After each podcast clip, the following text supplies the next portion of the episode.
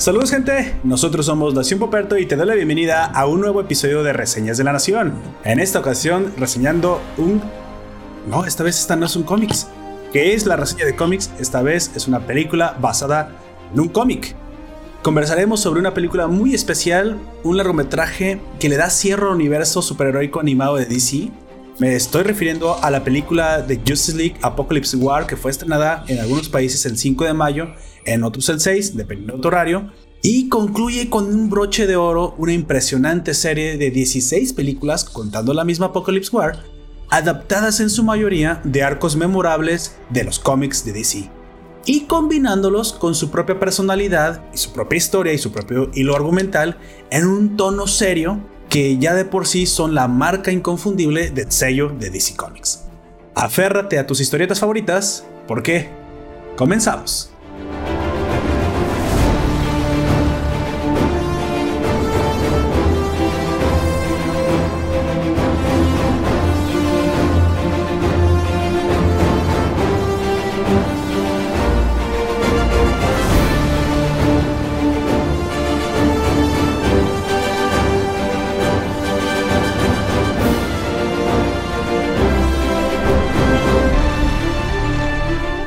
Así que me presento, yo soy Poperto y seré tu anfitrión durante este podcast. Te recuerdo que estamos transmitiendo en directo por Facebook Live. Nos puedes dejar tus comentarios en, la, en, los, en el chat en vivo para que podamos comentarlos si así lo deseas. Espero que nos acompañen a lo largo de esta charla y también presentaré a mi anfitrión, a mi coanfitrión, en este caso un miembro tan recurrente que se ha vuelto ya literalmente parte de, Nación Poperto, un, miembro honorario. Comenzó como un invitado, pero comenzamos este proyecto juntos de reseñar las, las historias que no eran tan contadas, las que estaban basadas en cómics y en todas estas historias de animaciones angloamericanas, se puede decir, más que a lo que estamos acostumbrados, que son el típico manga, anime y más asiático. Por favor, preséntate, nuevo miembro honorario. Saludos, saludos, saludes a todos y todas en Nación Poperto, no Comics aquí ahora y esta vez vamos a reseñar o que un poquito al diente, como decía Don Poperto, la nueva, la última animada de DC y hace vasto universo que creo detrás de ella. Desde el lugar donde se ve la noche en la Cruz del Sur, mi nombre es Comics aquí ahora y empezamos. De, me está hablando usted de Chile, ¿verdad? Porque también se ve desde Argentina. Es verdad, es verdad. Pero Pero no es un pingüino, ¿verdad? No es un pingüino que habla. No, no es un pingüino. Yo nunca he visto. Que... Ah, pero he visto sus manos. He visto sus manos y son humanas, ah. así que sí. ¿Sabe por qué he visto sus manos? Porque precisamente para los que no lo sepan, Don Comics tiene un canal de YouTube de una vez para hacer el comercial, donde hace reseñas de los cómics, pero físicamente. Eh, creo que les llaman grapas, si, si no me equivoco. Las grapas son las, las revistas. Ah, las revistas. Pero literalmente usted hace la el review del material físico. Así es. Muestra con gran maestría las hojas. Y bueno, y si tú quieres comenzar, un, digamos, una, una carrera de coleccionista en esto de los cómics, eh, heroicos o no heroicos, porque también eh, habla de otros que no son necesariamente solamente de Marvel o de las editoriales que ya conocemos eh, anglosajonas. También tienen, o también pueden ser anglosajonas, pero pueden ser de otros temas, no especialmente todo es heroico.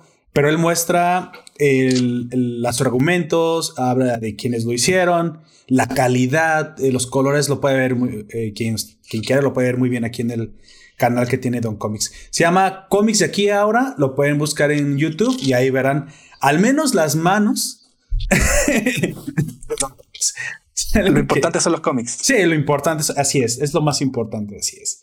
Entonces, eh, Don Comics, usted me comentó la vez pasada que terminamos la reseña de el cómic de Green Arrow, El Arco del Cazador, que precisamente está por publicarse, si no es el día de hoy, el día de mañana temprano.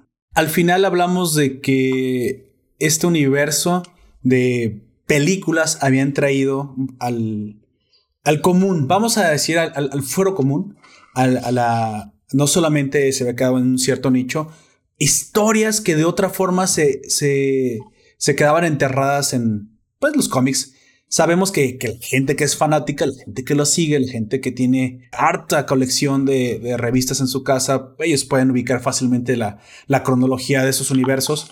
Pero esas historias normalmente no suelen ser tan accesibles a las personas normales. Y entonces usted siendo precisamente un conocedor de, las, de los medios físicos de los cómics y de las historias que han, han sido contadas por las editoriales de DC, Marvel, etcétera, etcétera, y yo siendo un poquito más eh, generalista con la historia, me, gustó, o al menos yo lo que me gustó, que trajeran estas buenas historias y que trataran de, armarlas, aunque fuera en un nuevo universo, un entrelazamiento de, de, cada una de ellas de forma cronológica que nos diera una historia pues lógica y, y, seguible, sobre todo que se pudiera seguir, que tú pudieras tener esta sensación de, de conexión ya lo que hizo muy bien en su momento Marvel con su universo extendido.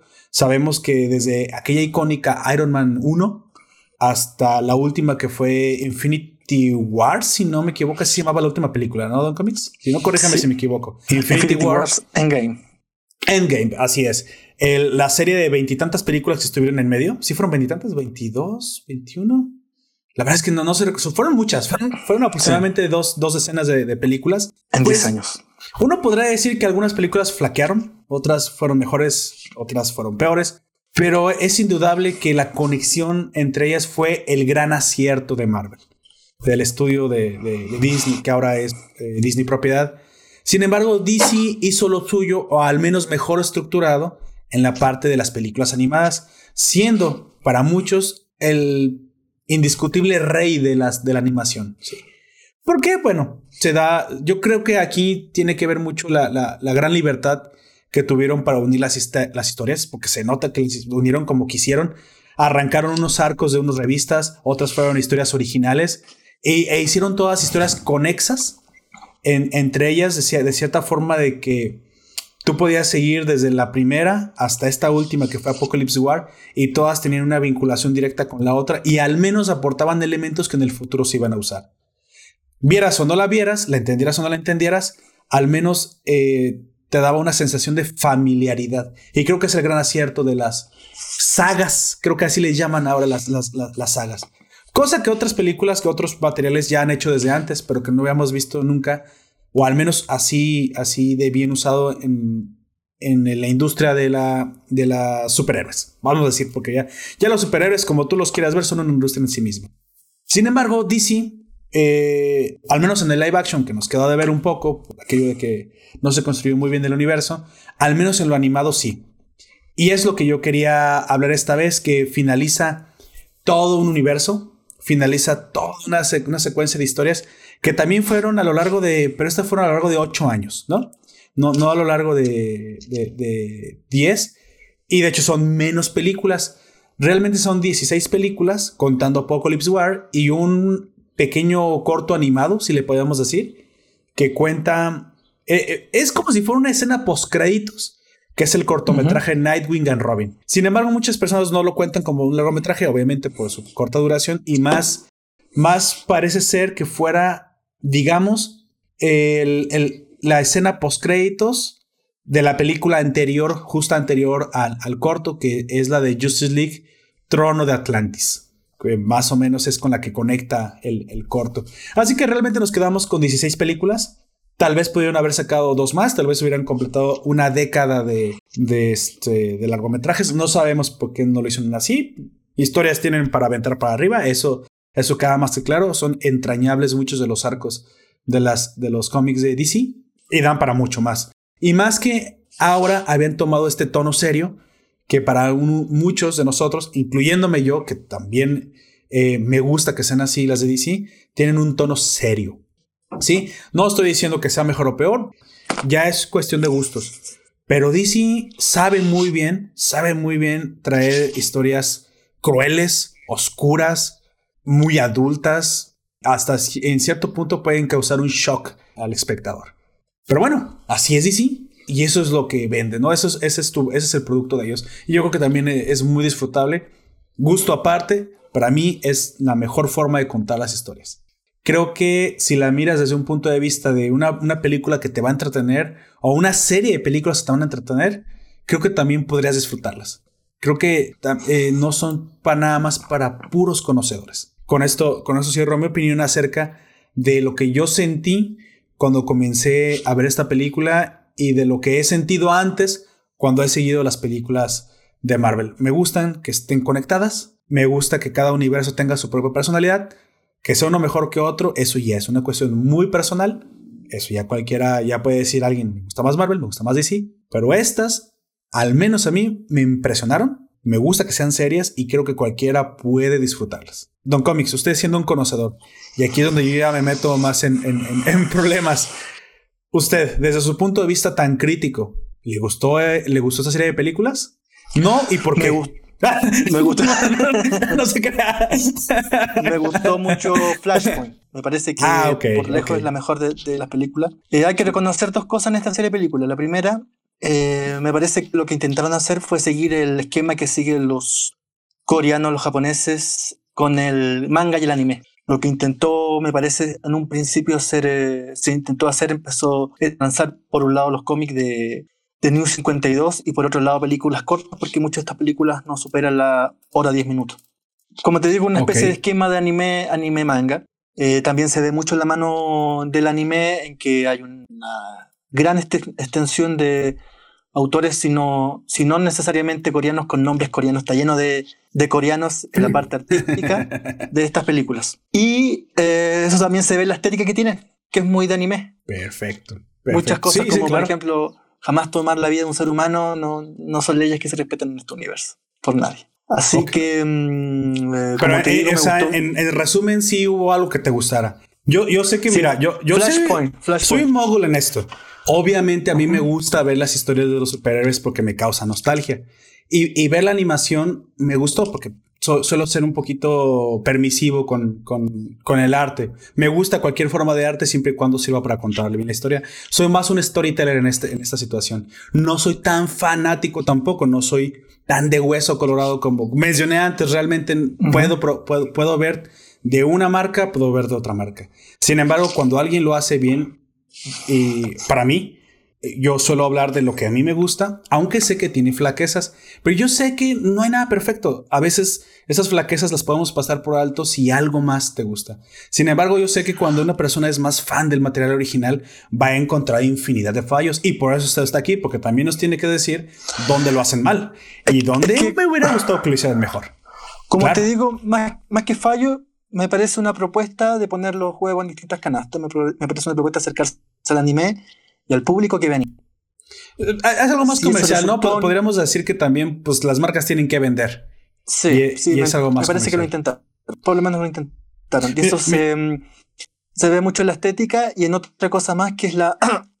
bueno, una vez que pasemos a la, a la, a la reseña más en sí, vamos a hablar. Es esta primera frase que aparece en la última película que es la primera frase de la saga de películas que es la que le dice a Barry Allen, la madre, cuando están tirados en la carretera. Eh, sí, en el Flashpoint, ¿no? lo, que inicia todo. Mira, mira, Don Comics, eh, comenzamos a tener ya algo, algo de visualización. Ahorita, ahorita continuamos. Nada más me gustaría responder eh, la, aquí el comentario de, una oyente porque me pregunta Mónica Dolce Mascolo que si vamos a hablar de Dororo. Mira, sí, Mónica, sí, sí vamos a hablar de, de Dororo. Eh, interrumpo para decirte esto porque precisamente puede ser confuso para algunas personas. Normalmente tenemos eh, directos con varios invitados. El Nación Poperto tiene un podcast principal de anime, que normalmente es Crónicas de la Nación, donde hablamos del anime. Eso lo haremos a las 5 de la tarde y será con los miembros de anime, que son Aoyak, Gunter y tu servidor. Y muchas veces tenemos también a, otros dos o tres, pero es sobre la línea de anime. Recientemente eh, abrimos una segunda línea editorial. ¿Cómo le llamaremos a esto? En la que Don Comics y yo hablamos casi exclusivamente de superhéroes, no de superhéroes, de cómics. Sobre todo de, historias de, revistas que no son, ahora sí que historias de no monos chinos. Y normalmente suelen ser eh, los sábados pero hoy, lamentablemente, para las personas que nos esperaban ayer, por eso no, no publiqué el aviso, no, no pude porque tuve muchísimo, muchísimo trabajo sábado en la tarde. Yo no me dedico a nada ilegal, se los juro, pero tuve mucho, mucho trabajo, así que se hace hasta el día de hoy. Normalmente estas, estas crónicas, estas crónicas, estas, reseñas con Don Comics serán los sábados. ¿Sale? Entonces sí, claro que sí. Nada más vamos a hacer la, la crónica del oro hasta, hasta las 5, que es el horario normalmente que publicamos. ¿sí? Es que no, hay ningún problema. Si estás suscrita a nuestras redes sociales, vas a ver el anuncio ahí inmediatamente. No, tú no te preocupes. Y también de, una vez aprovecho para saludar. Si Mónica quiere pegarse una vueltita y quedarse un rato aquí, no. Sí, claro que sí, también es bienvenida y también puede hacer sus comentarios porque, como mencioné al principio, las películas son para el común denominador de la gente.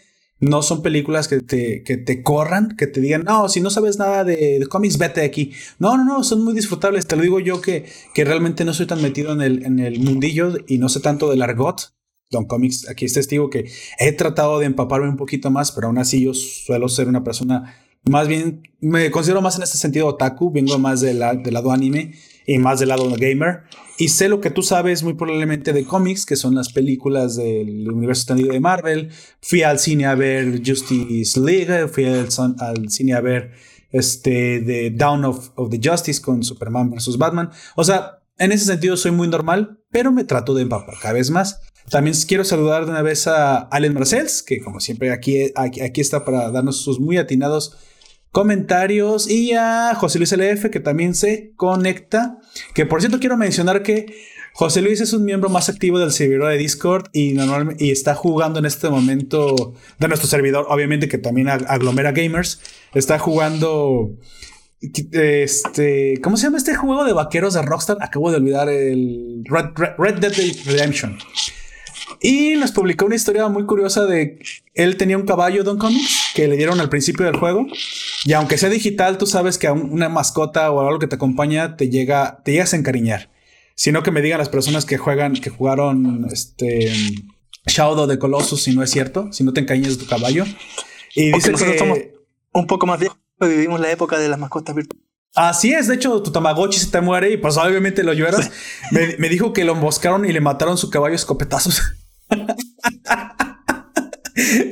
yo me reí y me, vuelvo a reír, qué cruel soy. Pero la verdad es que me dio mucha risa cuando, cuando posté la historia. Y recordé inmediatamente que dije, sí, soy, más viejo. Pero dije, ¿por unas personas en serio te encariñas con un, con un ser digital? Pues sí, sí lo haces porque las historias que vives a través de, de, los juegos, o tal vez lo dije, son historias. Y yo recuerdo que en Shadow of the Colossus, spoiler para quien no lo ha jugado, ya tiene más de 20 años el juego, tu, caballo al final sacrifica su vida por ti. Y ya sabes, la típica que brinca un acantilado, no llega, pero tú sí, pero solamente si, si puedes dejar tu caballo atrás, ¿no? de hecho, también lo vimos muchas veces en otras historias como, ¿recuerdas la historia sin fin? También que Atreyu, en algún momento tiene que dejar que se hunda el caballo porque se entristece y es un pantano que te come la tristeza y el caballo se entristece por alguna razón y Atreyu pues sobrevive y lo tiene que dejar morir. O sea, es una cuestión de que el jinete a veces tiene que sacrificar a, su acompañante, que a veces es más que un simple animal, llega a ser un gran amigo. Pero bueno, eh, ese es el comentario que quería decir porque me, pareció muy, muy, muy gracioso y me recordó, pues nostálgicamente también estas historias que, que parecen secundarias, que son animales acompañantes, pero que también tienen su, su entrañabilidad, ¿no? Pues bueno, Continuemos. Eh, Don Comics, aquí Flashpoint. Usted que es el, conocedor en, cómics. Flashpoint del paradox de la película, del arranque de este universo, del que, es, el que vamos a hablar en este momento. Contra Flashpoint de los cómics. Similitudes, eh, los objetivos que tenían quedaron igual, quedaron distinto. Lo que se emanó de ese universo es parecido a, a lo que los cómics querían mostrar. Dígame. Tiene mucha similitud, eso sí, es mucho más breve el, no sé, el, el, arco argumental de la película. hay muchas cosas que te resumen.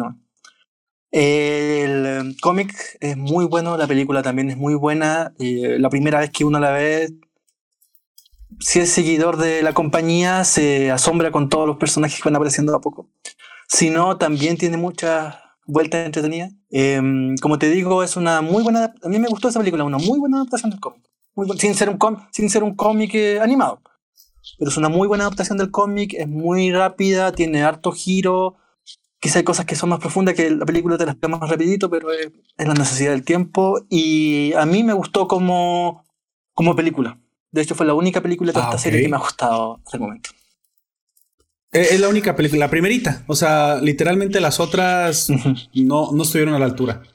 Sin embargo, ¿las considera malas Don Comics? ¿Considera que fueron malas las películas que, Mira, estaba viendo El Trono de Atlantis. El Trono de Atlantis está calificado para niños de 11 a 13 años. De plano. Es una película previsible por todos lados. Y uno se pregunta, con personajes como Steven Universe en, en Cartoon Network o quizá eh, Hora de Aventura, un argumento como el del trono, del trono de Atlantis de verdad toma algo de ese público de 11 y 13 años. Me parece que ah, está muy Sí, sí, lo, lo, entiendo perfectamente. Aquí la, la, la, pregunta es, ¿cree que eh, por parte de, de DC algunas películas tenían, o sea, algunas películas tenían que quedarse sobre el mismo tono? ¿Cree que, Hay que, hay que hacer otra diferencia también. Cuando hablamos del animado de, de, ese cómics, por una parte tenemos esta, esta llamémoslo arco Flashpoint, y por otro lado está el, lo que se llama el Team, Teamverse. El Teamverse, ok. ¿Qué es el Teamverse? Es lo que parte de los 90 con el Batman Animated, Animated Series. Sí, sí, Superman Animated Series es un universo que crea más o menos eh, Bruce Timm, el animador, y Paul Dini, en los guiones. Este universo continúa con, por ejemplo, Justice League Unlimited, muy buena serie, que tiene la misma estética y que se sitúa en un universo, en un universo en que los superhéroes, en que se entiende la realidad de, de esos cómics. Hay multiplicidad de superhéroes que de a poco se va encontrando con ellos, van apareciendo otros, desaparecen algunos. No así en ah, este arco. No este arco Flashpoint Paradox, que básicamente te dice son los que están acá nomás. El grupo que apareció son los que exactamente, Exactamente. Y esa, ese universo, ese Teamverse, ese segundo, eso, rama me, me, atrevo a decirle rama principal del universo de ese cómics animado, sacó el año pasado una muy buena película que se llama La Liga de la Justicia contra los Cinco Terribles, los Cinco Fatales. Ah, ok, pero, es otro, otro universo, digamos, es otro universo, eh, paralelo. Pero créeme que comparado con, lo que estamos, con lo que estamos hablando ahora, me, parece de mucha mejor calidad. Se ve mucho la inversión en animación, que ahí se nota la plata que están ah, metiendo. ok, ok. No, salen, las películas jamás salían como aquí, que salían cada seis meses a veces, a veces menos. Y un argumento mucho más adulto. Mucho, ¿Por, mucho ¿por qué crees que se debe a esto, Don Comics? ¿Por qué crees que esta, esta línea paralela es mejor que supuestamente el principal, que era este universo pues, de la Justice League Dark, donde parece ser que tomó como protagonismo más estos crossovers con, con Dark, con Constantine. Y, y, al final, en la última película, vimos también que, que Cesar Squad tiene un protagonismo. ¿Por qué crees que este tiene ese tono? ¿Crees que fue por el público? ¿Quieres pensar que fue más, más generalista? ¿Que quería llegarle a más personas, a más personas como yo, normales, que no conocían tanto? Me parece que sí, me parece que lo que buscaron hacer con este Flashpoint universo fue acercar a gente que sencillamente no iba a leer los cómics y que no se va a enterar de, la, de las distintas referencias que, por ejemplo, aparecen en Flash, en las otras películas del Teamverse, que aquí eh, básicamente se someten. Someten, entonces te, tratan de contar una historia más o menos lineal y que tú puedes seguir, pero sin tener que involucrarte con 80 años de historieta. Ah, eso es a lo que voy. ¿Crees que eso es un acierto o, no, Don Comics, desde tu punto de vista? Me parece que fue una apuesta. Como todas las apuestas comerciales, como toda la, la, empresa busca vender. Eh, lo intentó. Mucha gente quedó fascinada por esta película del. Me parece que tú estás entre ellos, del Justice, pues, League. Pues, sí, pero es que yo dije, a mí me gustó ver eso animado, porque de otra forma no lo hubiera entendido. Eh, es algo eh, por, e, por, ejemplo, muchas de las, de las personas que probablemente les gustó Justice League Dark simplemente no se podría mamar eh, Justice League el torneo Atlantis. Ah, ok. Que es un poco insoportable. O todavía a poco tampoco se la podrían ver, porque como te digo, son, son ya están, están pensadas en alguien que se acerca por primera vez a un cómic y ve los personajes. Quizás viene del mundo del anime, de ver películas animadas a, propósito de Allen Marcel, una, dos, tres por día, o cuatro más. Eh, y se va a acercar a este, a este universo feliz de la vida. Las películas no duran más de una hora diez. Hay películas que partieron siendo como por ejemplo La muerte de Superman y El reino de Superman, que después ahí, también se ve un poco la, la, artesanía en el mal sentido de la, palabra, de hacer las cosas al, con, calzador y a, la, fuerza. Terminó siendo, eran dos películas, La muerte de Superman y El reino de los Supermanes. Terminó siendo una sola que se llama simplemente La muerte y resurrección de Superman. Ok, sí, comprendo. Pero eh, precisamente, entonces, ok, eh, yo saco de, esto en claro que realmente si nos queremos adentrar a las historias como deben ser, su, su interpretación original en los cómics obviamente va a ser mucho más entrañable. Estas películas vienen a traer a un público más, digamos, menos hardcore, más light, más normal, más que disfruta de la, de más cinéfilo, si quieres, en cierto punto, las historias de que de otra forma no disfrutarían. Sin embargo, técnicamente y la forma en la que hilaron la historia, vamos a meternos un poquito más a, lodo. Técnicamente, ¿está mal Don Comics? ¿Cree que hicieron un mal trabajo armando el universo? Como te digo, me parece desde el storytelling. Esto venía por otra rama. Flashpoint apareció como la película que inicia todo esto y que le fue muy bien, muy exitosa. Y lo que pretendieron hacer en su momento, me da la impresión a mí, fue hacer lo que se hace con los manga y los anime. Lanzar la Liga de la Justicia, lanzar la Liga de la Justicia por el, por el cómic. Ajá. Ya, no, ya no, años después una película rápida, animada. Básicamente ah, ese esquema. Porque tú ves, por ejemplo, lo hecho de Flashpoint, en teoría pasa como a la mitad de este universo. Porque ya tienes la, Liga de la Justicia formada y todo. Pero es la primera película. Así es. Eh, después se inicia este universo, se van conociendo lo típico, que los superhéroes, primero quieren ser, no quieren ser amigos, todos eh, Exactamente, es el arranque del universo. Para quien no lo conozca, eh, hablemoslo poquito. Simplemente el arranque de este universo es el final, o si quieres, el final de un universo 1, que nunca nos van a hablar de él, y por alguna razón era como era. Simplemente Barry Allen quiere salvar a su mamá, hace el un cambio en el tiempo, genera una paradoja, no le gusta la paradoja, Trata de volver el tiempo a como estaba, pero ya no puede. Sin embargo, obtiene algo mejor que la paradoja creada. Vamos a, vamos a decir que, que realmente ya nunca pudo volver al original. Sin embargo, este nuevo original es como una pizarra en cero. Y de, hecho, hay, hay, tanto de esto que te digo de la artesanía, un poco el calce que se. Primero era con una idea que quizás no funciona tanto porque el New 52 se terminó los cómics Así es. de, la película Flash, pocas se hacen en el resto de las películas. Quizás ni. Hasta la última película. En que un, calzador a la fuerza. Eh, aparece un Flashpoint condenado porque recuerda que él es el culpable de todo. Sí, y tampoco se explica cómo saben los demás héroes que existió, porque en teoría el único que vivió los universos fue Flash. Como te digo, un calce bien, bien forzado, un, una marcha bien forzada para terminar, la, terminar esta saga. Pero. ¿Crees que porque es porque es una película? ¿Crees por el poco tiempo que tienen tuvieron que hacerlo así? Es que. Esto era. A mí me, da de todas. Por los cuatro costados que esto tenía otra idea. Tuvieron que a la mitad se dieron cuenta que tenían que forzar todo y empezar a tratar de unir toda la, historia y en teoría crear un universo para que se, para que se siguiera consecuencialmente la historia. Y lo, y lo y los, las personas, los televidentes, las personas que ven la película, lo, ¿cómo se dice? ¿Cómo se diría? Lo, bueno. Espectadores. Eh, Vamos a decirle espectadores. ¿eh? Los espectadores tienen la necesidad de ver la anterior para entender la consecución de hecho, que es lo que, hace, lo que hizo también Marvel. Sí, sí, claro. Eh, pero eso fue, yo creo, después de la tercera o cuarta película. Pero no, no fue la idea original. La idea original, a mí me parece de todas maneras, que era hacer un, la secuencia de anime manga con el cómic y el, Porque como te digo, el hecho de Flashpoint no se mencionan top, no, no se menciona nunca más. Y jamás se, queda muy claro cuál, en realidad cuáles son los verdaderos efectos del Flashpoint, que parece que en teoría aceleró la entropía del universo. Porque sí, de hecho, sí. este, este, universo va, va el, universo, el universo de nosotros también.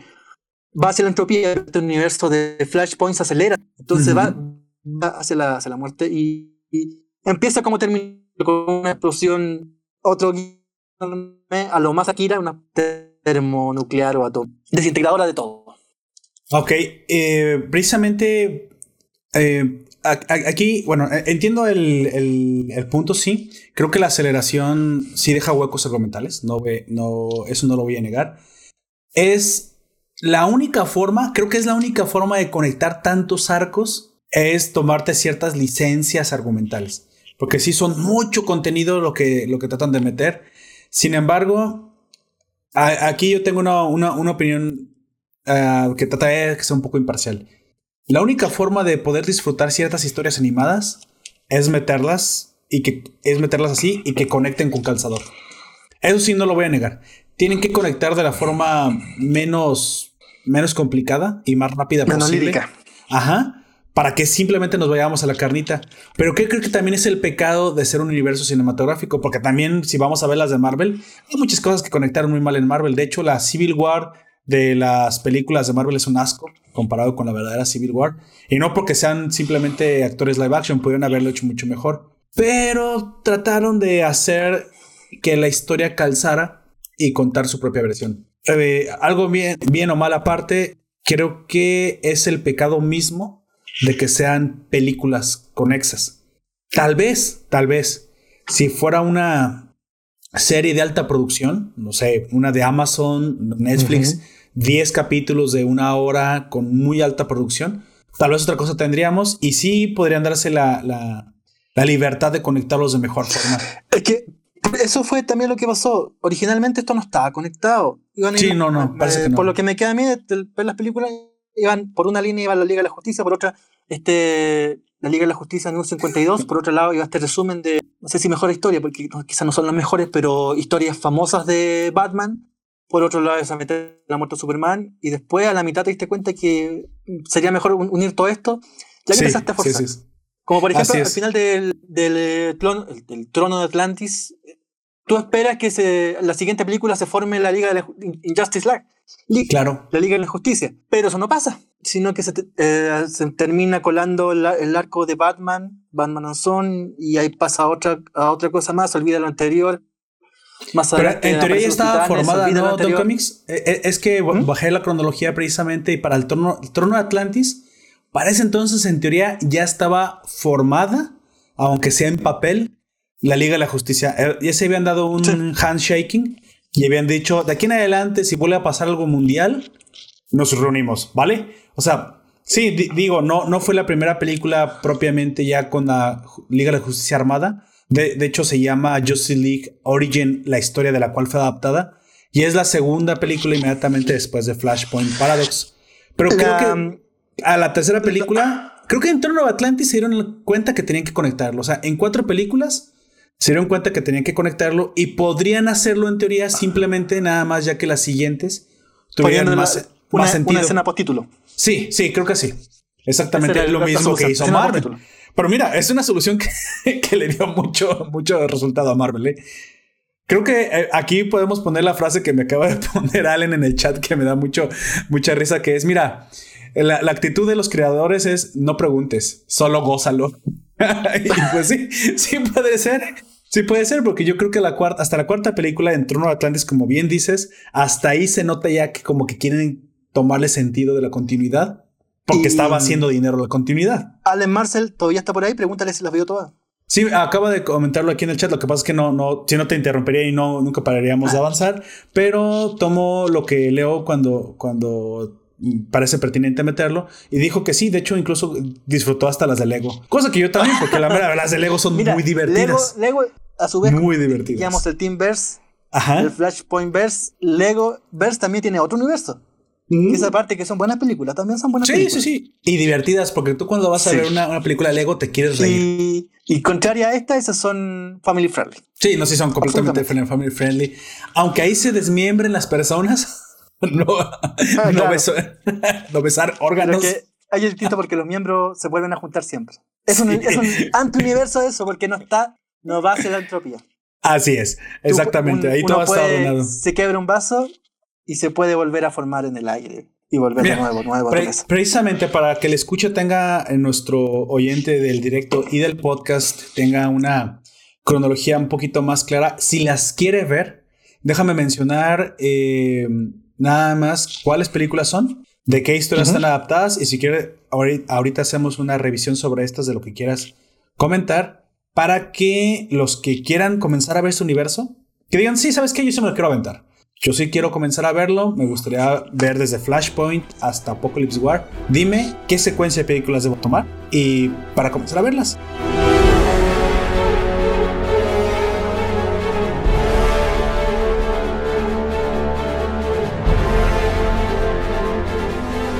Entonces, mira, Justice League de Flashpoint Paradox de 2013 es la que arranca el universo. Esta historia, nada más comentaré de quién está adaptada.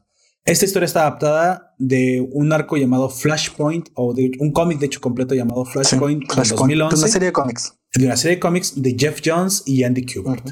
el, la segunda, el, exitazo de, la década de la década Exitazo de la década pasada, así es. E incluso metieron este arco también en el Arrowverse, cuando en la serie, de, los que vimos la serie de Barry Allen del, del, del Arrowverse, vimos que también cometió ahí una clase de Flashpoint. Y en el Snyder Cut, en el Snyder eh, es cierto. También, en el Snyderverse, es exactamente las películas live action de. ¿Sabes qué? Ahorita tengo, de hecho, tengo un comentario acerca de eso. Tengo un comentario acerca del Snyderverse, pero ya cuando lleguemos a ese punto, porque quiero saber tu opinión acerca de eso. Después, la segunda película eh, que tú debes de continuar es Justice League War o La Guerra de la Liga de la Justicia del 2014, historia adaptada de Justice League Origin del 2011 por Jeff Jones y Jim Lee. ¿Sí? Los primeros cuatro números de la Liga de la Justicia New 52. Ven, pues por eso he estado en cómics aquí, porque así no, no les podría dar esta información. pues bueno, tercer, tercer película, tercer largometraje es Son of Batman o Hijo de Batman del 2014, adaptada del arco argumental de Batman and Son, nada más le cambiaron el orden, sí. de 2006 de Grant Morrison y Andy Kubert. Este fue de la época de cuando Morrison asume la colección a poco pasada la mitad de los 2000, cuando asume Batman y lo vuelve más noir, pero también haciendo mucho de lo que hace Grant Morrison ese guiño a la, a la Silver Age. Y así aparece un Batman que tenía un extraño pasado, un hijo. Muy Silver Age, ese es muy Silver Age. ¿Es cuando se da cuenta que lo drogaron y lo violaron? No, claro, sí. Aparece Talia Rash al que es un personaje setentero, absolutamente. Un personaje setentero es básicamente una, una hecho obsesionada con el amor de su vida. Sí, es que me daba tanta risa porque la reacción de Bruce Wayne es. No, no es normal, o sea, sabes. Todo, todo, con una persona en su sano juicio diría: ¿Qué hiciste qué? ¿Me drogaste y me qué? Pero ¿estás de acuerdo que el hecho de que lo reclame Batman no es como que. O sea, ¿tú, tú esperas que eso le pase a una mujer sola en un callejón? No, bueno, esperamos que no le pase. Pero tú sabes que normalmente eso es lo que le puede pasar a una mujer sola en un callejón. Normalmente la violación es de él a ella y suelen ser criminales eh, esporádicos en la calle o familiares torcidos. Pero que le pase a un héroe y que le pase a Batman, dices, pues bueno, ¿qué, qué clase de mujer es capaz de engañar a Batman? Violarlo y hacerle un hijo. Sí, Damian Wayne. sí, como te digo, la, la, época de Morrison yo lo encontré asqueroso. Grant Morrison hace muy buenos cómics, pero también hace muy malos cómics. Y los malos cómics es la época, su época Batman. Y fue ah, también con, con Damian Wayne, que es un personaje que ha pervivido hasta el día de hoy. Sí, de hecho, y le dieron mucho más importancia en el, en el este. sí, y en este universo también. No, y le dieron mucho más importancia también en este universo porque tiene un papel más importante también. Y de, y de hecho, aquí se ve que esta película, esta película está orientada para los, para los televidentes de anime. Sí. Al principio hay unos 5, 6, 7 minutos de una pelea de ninjas samurai en la típica academia japonesa con, esta, con estos paneles de papel de arroz. Que eso lo puede ver en una película de anime eh, Pero aquí es eh, poquito de ponerla porque básicamente. Precisamente, Don, Don Comics, aquí es donde se invierten los papeles. Déjame decir nada más. Esto lo iba a decir después, pero lo digo de una vez. Los ninjas que atacan a, eh, a Superman y a. Bueno, a Clark Kent y a, y a Raven cuando van a visitar Nanda Parbat. Esos ninjas tienen una placa en la frente. No sé si lo notó.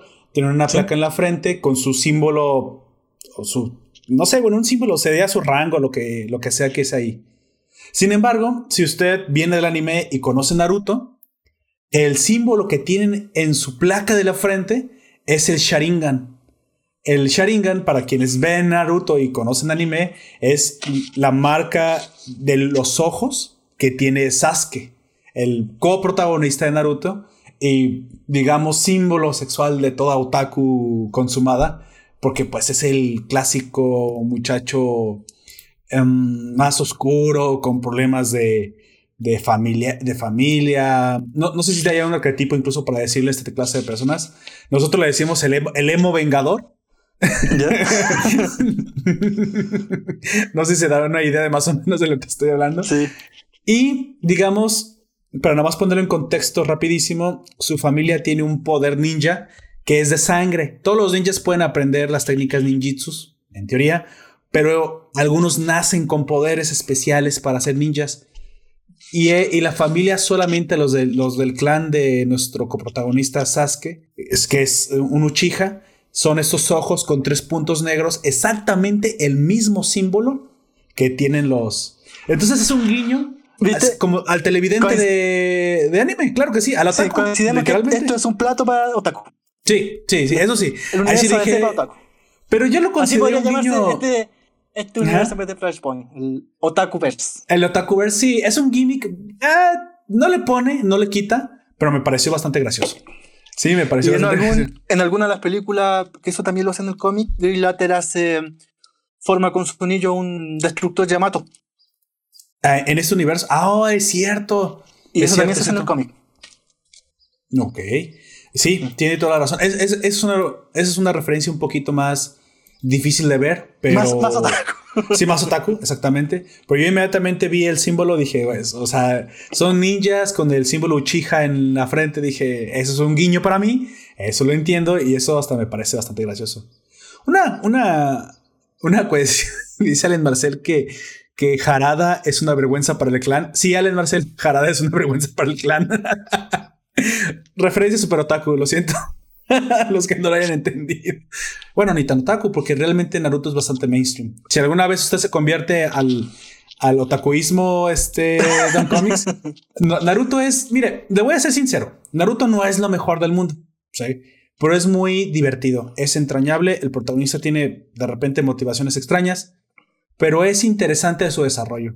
Entonces, no le daría un 10, pero si uno ve el desarrollo de todo lo que es la saga de Naruto, todos los mensajes que trata de traer, todo lo que involucra, los personajes entrañables, porque Naruto no solamente es el único personaje, hay más entrañables. Ah, bueno, se arma uno de los mejores shonens que, el género tiene para dar. Y entonces es tan comercial que incluso aunque usted no haya visto absolutamente nada, es de ese tipo de series que usted puede comenzar a ver sin nunca haber consumido anime. Creo que Naruto es. El gran acierto de Naruto es que es fácil de consumir. ¿Sí? Es. entre, entre lo otaku, es de lo menos otaku, Naruto. Claro que usted ya quiere ir corriendo con la eh, por la calle con los brazos hacia atrás, bueno, eso es otra cosa, ¿no? Pero eso es una cuestión que yo no recomiendo porque es incómodo y no se puede realmente correr así. Sin embargo, es muy divertido. O sea, Naruto tiene esta, esta clase Me imagino de... Historia que es divertida. Así por, las calles de Es posible que nuestro oyente Allen Marcel corra así por las calles de Bolivia. Espero que no Allen Marcel, porque sé, sé, de buena fuente que allá la cuarentena es mucho más dura que aquí. Pero recuerda que si no te alcanzan, no te pueden multar. Así que tú practica, tú practica esa forma de hasta que te vuelas no tan veloz. Si no te atrapan. De hecho, realmente lo, tiene una lógica, ¿eh? Tiene una lógica que corran así porque brincan mucho por los árboles. Entonces, en teoría, tienen las manos hacia atrás para que sean su cuerpo sea lo más eh, que no vaya a golpear con una rama aerodinámico, aerodinámico, posible. Exactamente, porque realmente no, no es correr sobre el piso su verdadero objetivo. Suelen ir saltando por las ramas de los árboles, ya que en el piso suele haber eh, bastantes trampas. Entonces, al ser ninjas, pues nos dan este guiño de que los ninjas realmente ni siquiera corren, sino saltan y saltan y saltan entre paredes y, parecen sombras que van apareciendo constantemente. Entonces, esa es la lógica detrás de esa forma de, movimiento. Pues bueno, continuamos. Y otra cosa más, que en esta Son of, of, Batman aparece por primera vez Slade o Deathstroke, personaje otaku, pero por todas partes el ninja militar renegado Ronin. Ajá. Sí, sí, es cierto. Y después vuelve a aparecer más adelante en, en Judas Contract. Judas Contract, así es. Pues, continúo precisamente. La siguiente película, la, después de Son of Batman, que hay que ver en este orden del universo, es Justice League Throne of Atlantis. Sale el, o el Throne of Atlantis del 2015, adaptación del arco argumental de Justice League Throne of Atlantis del mismo nombre, de Geoff Jones, Ivan Reese y Paul Pelliter. Son of Batman eh, no tiene nada que ver con el New 52. Ah, no tiene nada que ver. 10 años anterior, por lo menos. Y Justice League Throne of Atlantis sí. Decíamos que el Justice League War era el 1, 2, 3, 4, esta será el 5, 6, 7 y 8. De Justice League New 52. De hecho, precisamente es algo que también quería comentar. Cuando estuve investigando me di cuenta que los creativos de este universo arrancaron historias de diferentes momentos, de, de diferentes eh, eh, cronologías de DC. Por eso, miren, no, eh, no, tengan miedo de consumir este universo. Este universo, al fin y al cabo, te cuenta una historia desde cero, literalmente desde cero. Tal vez si eres un conocedor de los cómics acérrimo y no quieres que te cambien los orígenes, pues tal vez deberías de verlo con cierto cuidado, pero incluso también para los conocedores, voy a, tratar de decir algo que concilie, pues podrían verlo como un universo alterno, que es completamente olvidable si, tú te quedas con los de los cómics.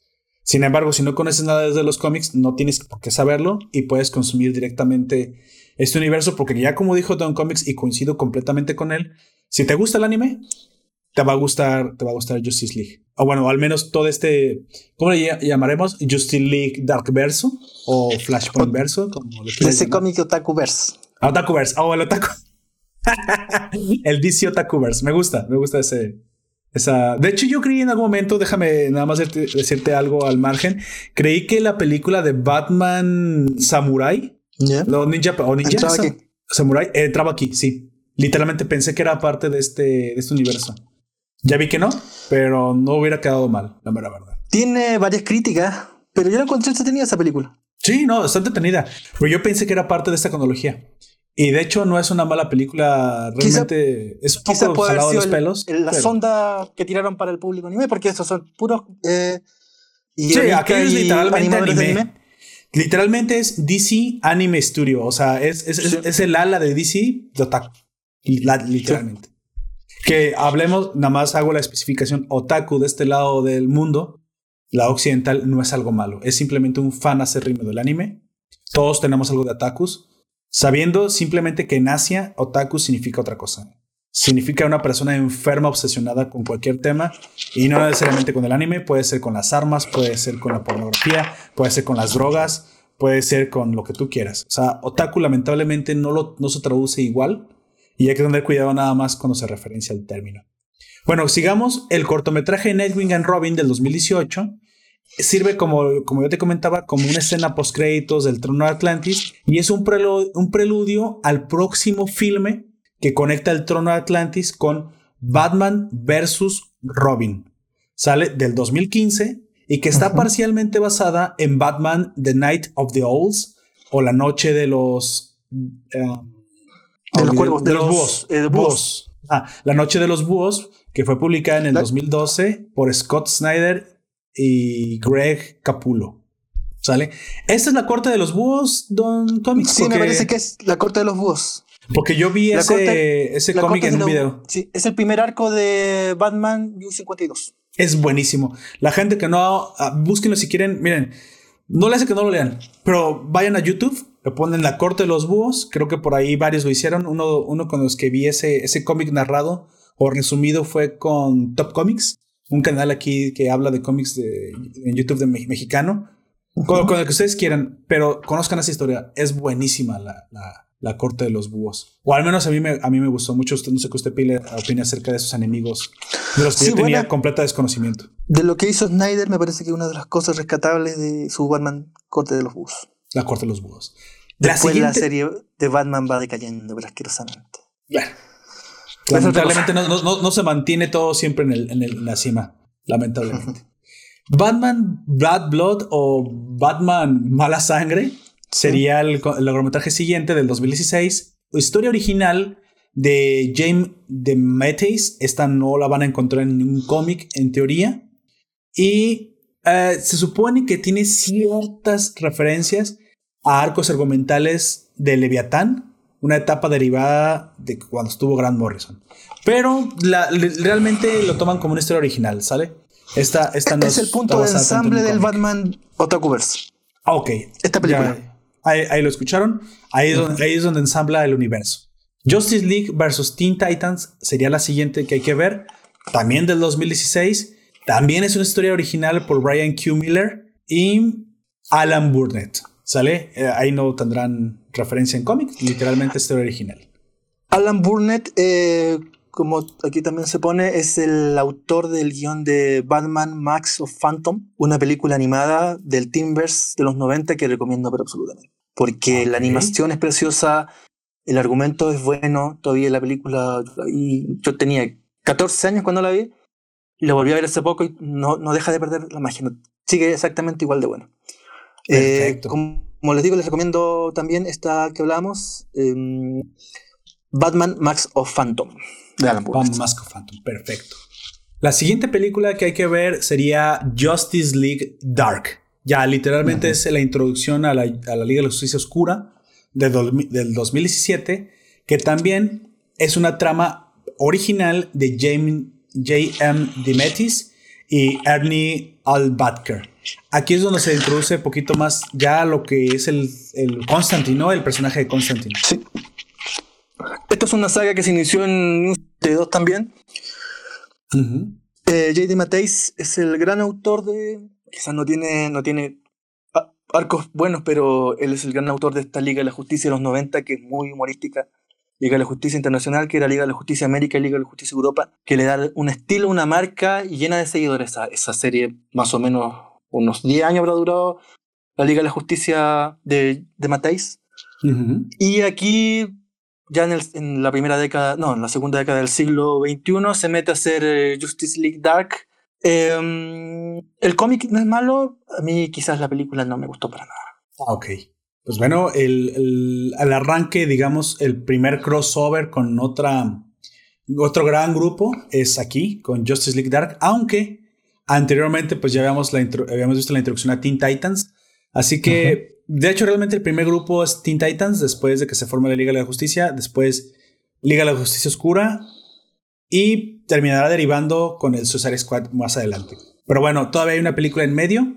Después de Justice League Dark del 2017 hay que ver Teen Titans The Judas Contract o El Contrato de Judas del 2017 y esta sí es una historia adaptada de Marv Wolfman y George Pérez. Sí. Eh, em, Marv Wolfman y George Pérez me parece que son los creadores de Teen Titans, New Titans después, en los 80 después de la crisis, no, parece que fue antes, antes de la crisis interna infinita, eh, le dan un giro argumental a New Titans y lo vuelven mucho más adulto. De ahí está el Dick Grayson, ese más oscuro, la Starfire, que son personajes adolescentes juveniles que en el fondo representan muchos de, las, de los traumas que tienen los jóvenes. Eh, Raven, básicamente, es una, una, de, joven de que hecho, sufre de esquizofrenia. No sé si viste el Titan Titans de Netflix, eh, live action, y viste que es mucho más adulto, incluso el Dick Grayson sí. de ahí llega a tener relaciones sexuales con la Starfire negra. Es que las, es... las tiene, en los cómics los tiene. Hablamos de principios de los 80, los tiene. Y hay un momento bien, no sé, decirlo simbólico, -huh. donde Starfire tiene un, un, uniforme, este uniforme tamariano, y después de relaciones sexuales eh, tiene una especie de rayo transformación y aparece con este uniforme más, mucho más sensual que con el que lo conocimos por durante todos los 80. Y eso pasaba con cómic para adolescentes a principios de los 80, como te digo, muchos de los... Eh, Starfire es una, es una inmigrante, una sensual inmigrante, pero que recibe el rechazo de su comunidad.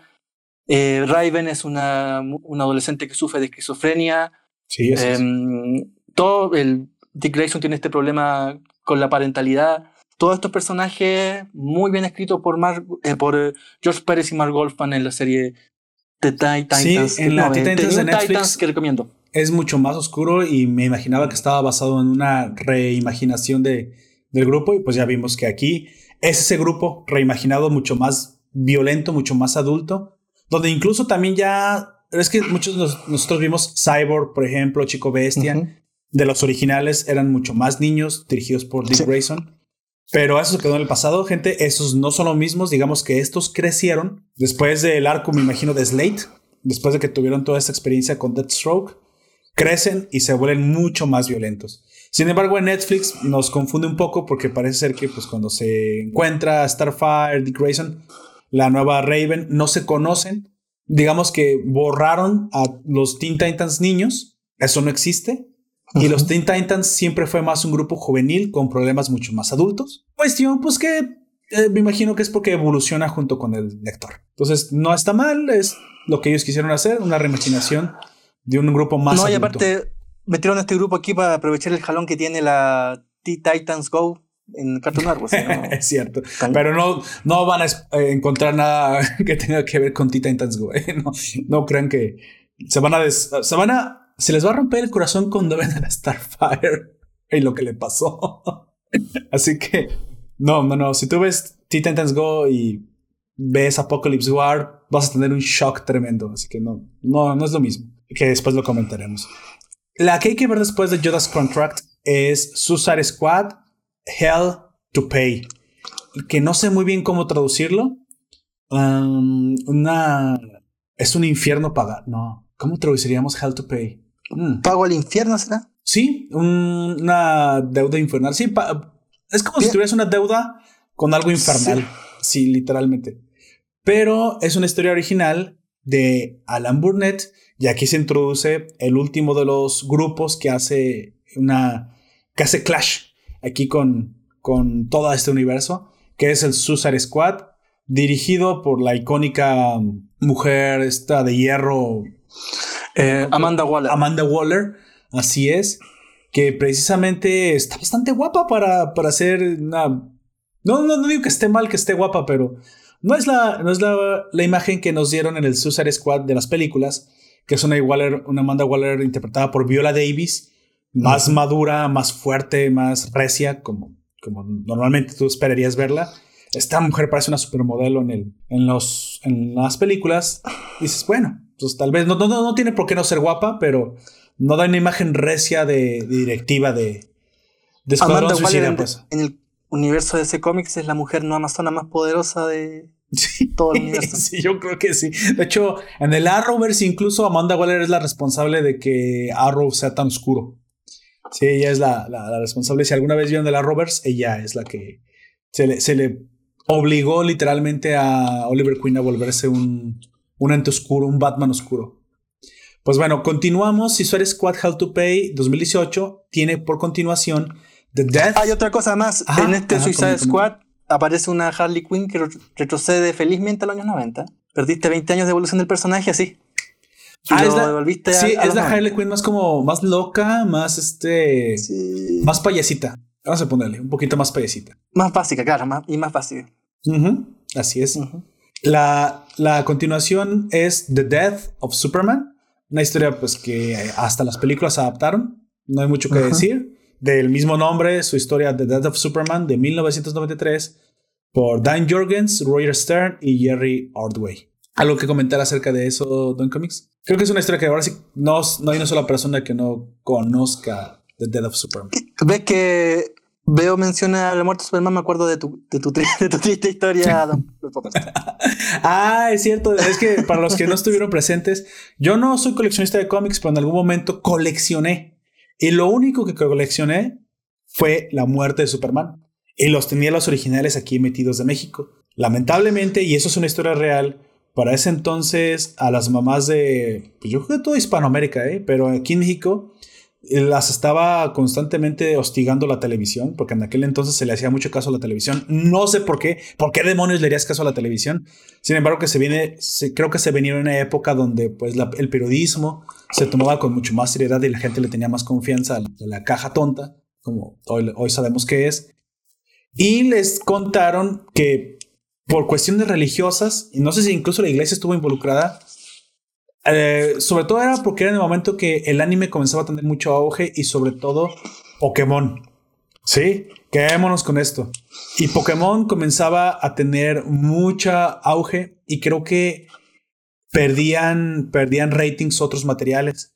Hubo intereses aquí involucrados muy probablemente las televisoras y comenzaron a hablar mal del anime especialmente de Pokémon, Digimon, eh, hasta Dragon Ball se lo, ya se lo llevaron por enfrente. Es más, comenzaron a decirle a las mamás que todo, que todo material geek, todo, todo consumo otaku, comiquero, lo que tú quisieras, que no fuera la Biblia o, o, ver, o ver la televisión y los programas que ellos te querían imponer, era malo y era del diablo. Pues lamento decirlo con toda la vergüenza del mundo que mi mamá creyó esas historias o no encuentro la razón por la cual haya hecho lo que hizo.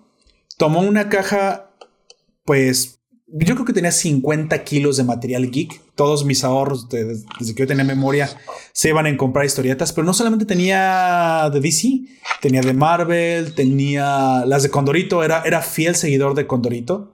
Este tenía álbumes de Panini, de la famosa editorial Panini, que en aquel entonces solía hacer álbums de estampas, no sé cómo lo llamen allá en Chile. Láminas. Láminas, Láminas. Pero tenía de muchísimas, tenía hasta de fútbol soccer. Yo no solía ser fan de fútbol soccer, pero me gustaba coleccionar las láminas o las, o las, o las estampas, como le decimos aquí. Todo eso estaba en una sola caja. Y cuando mi mamá llegó un día asustada diciendo que yo veía mucho eso, así que, que por eso mi rendimiento bajaba en la escuela. Cuestión que era mentira porque en la escuela yo tenía 10 y 9, así que no tenía sentido. Total, tomó cualquier excusa, tomó la caja y la quemó. Y la quemó enfrente de mí porque era del diablo. Entonces, ese día fue, ese día comencé a odiar a mi mamá. Fue tu flashpoint. Fue mi flashpoint, me convirtió en el hombre que soy hoy, supongo. No, no, no, creo que no, eso fue otra cosa. Pero, señores, tuve cinco años de un rencor tremendo contra, especialmente mi mamá por haberme hecho eso, me quemó algo. No hagan eso a sus hijos, por favor, no les quemen sus cosas favoritas. no cosas a sus hijos, por favor. Fui, fui madurando y, superé el trauma. No, nunca fui al psicólogo, así que no sé si siempre lo, uh, si lo superé muy bien. Este, comencé a mojar la cama de nuevo. No, no es cierto. no, pero sí perdí mucha seguridad. Y es algo que tal vez nunca he confesado, pero perdí mucha seguridad de mí mismo durante un, un tiempo por, por lo que hizo. Y sé que hoy en día no la culpo de eso, o sea, entiendo que fue víctima también de su tiempo, pero fue horrible. Fue horrible que me... Y entre los números que le había comentado antes a Don Comics estaba La muerte de Superman, los tres, la Death, Death, of Superman. Superman. El otro es Funeral para un amigo. Así es, y lo último y el otro era El mundo sin Superman o El regreso de Superman. Pero venían como una tapa dura, blanca. Sí, Blanca era hermoso. Mira, no es por, Ahorré tres meses para ese cómic. Por abrirte la herida, pero el formato que usó Editorial Beat, eh, me imagino era lo que tú tenías, ¿o no? ¿O era en, inglés? Pues era blanco. No, no, no, era en español. Yo tenía 12 o 13 años. Editorial Beat, era Editorial Beat. El formato, bueno, quizá La muerte de Superman era más, era más... Era más joven. Era más común, como edición. Pero el formato que eligió Editorial Beat era de un... acercándose al Prestige, que Editorial Beat casi nunca lo hacía. Pero sí, no, era, era, impresionante. Te digo que yo, yo hasta reclamé. Mira, yo era un niño un poco despierto. No, no me vergüenza decirlo. Era, era muy. Acá en México decimos que son niños bragados. No soy como un niño bravo de, de, de, una favela de Brasil, como en Ciudad de Dios, que mataron a ese pequeño. No, no, no, no por ese lado. Spoiler, se muere ese pequeño. Este, no, yo era un niño bastante astuto. Bueno, espero que sea un hombre ahora astuto, porque si no, entonces algo, algo pasó mal en mi, en mi crianza. Mi, yo negociaba con la, con la señora del puesto de revistas, porque era un establecimiento. Le decía, oiga, no me lo puede dejar a crédito. O sea, pues la escuela está un, enfrente del, del, del comercio soy tal persona, le di mi número telefónico, por si no le pago, les paga a mis papás. Por favor, déjeme la revista antes de que termine de pagarla. Sí, y entonces era un cliente tan asido que la señora comenzaba a apartarme los cómics porque se acababan los cómics. Se acababan. Sí, pues era, era la época. Sí, era, la, época. entonces decía, por favor, apártame Imagínate que Editorial Beat, yo creo que pocas veces logró vender su stock completo. La muerte de Superman tuvo dos ediciones de la editorial Beat. Dos ediciones. No, yo, yo compré la primera porque cuando me, me, advirtió la señora, mira, vienen estos, vienen más caros y todo el mundo los quiere tener. Le dije, señora, por favor, apárteme todos esos de Superman, porque yo en aquel momento, como buen niño, era súper fanático del hombre de acero. Aún lo sigo siendo, pero ya mi, han cambiado mis gustos. Ya no está en, en el primer lugar. No sé si todavía es linterna verde. Creo que ha, ha, ido cambiando a John Constantine por alguna razón. Tal vez me estoy proyectando. No lo sé. La cuestión aquí es que la señora, ojalá, sí, sí, espero, que siga viva si ya no está viva, era una señora ya un poco mayor, ojalá esté en el cielo sentada a la derecha del Padre, si es que existe un cielo, si no a un lado del Valhalla, o donde sea, esa señora era una santa. Llegaron las revistas, te lo juro, me las apartó. Sin dar, llévale dinero, me habló, sabía que se habían acabado, había gente que le reclamaba que cuando iban a llegar nuevas revistas y cuando yo no había nadie, eh, no había ningún tono sexual, se los juro. Simplemente me, me, hablaba, me decía, ¿sabes qué? Las tengo apartadas para ti. Dame el 50% de... y te la puedes llevar. Y me lo terminas de pagar después. No sé si en aquel entonces a mí me daban 3 pesos para gastar Don Comics. Creo que el dólar costaba... Cuando a mí me daban 3 pesos, estoy haciendo memoria, creo que el dólar costaba 7 Un dólar era de 7. Entonces eran como 40 centavos de dólar. Me daban para todos los días. El camión costaba un peso y tenía para comer dos pesos. Porque mi mamá no, no bueno, a veces me ponía este lunch, a veces no, a veces me, a veces me llevaba una manzana, a veces no.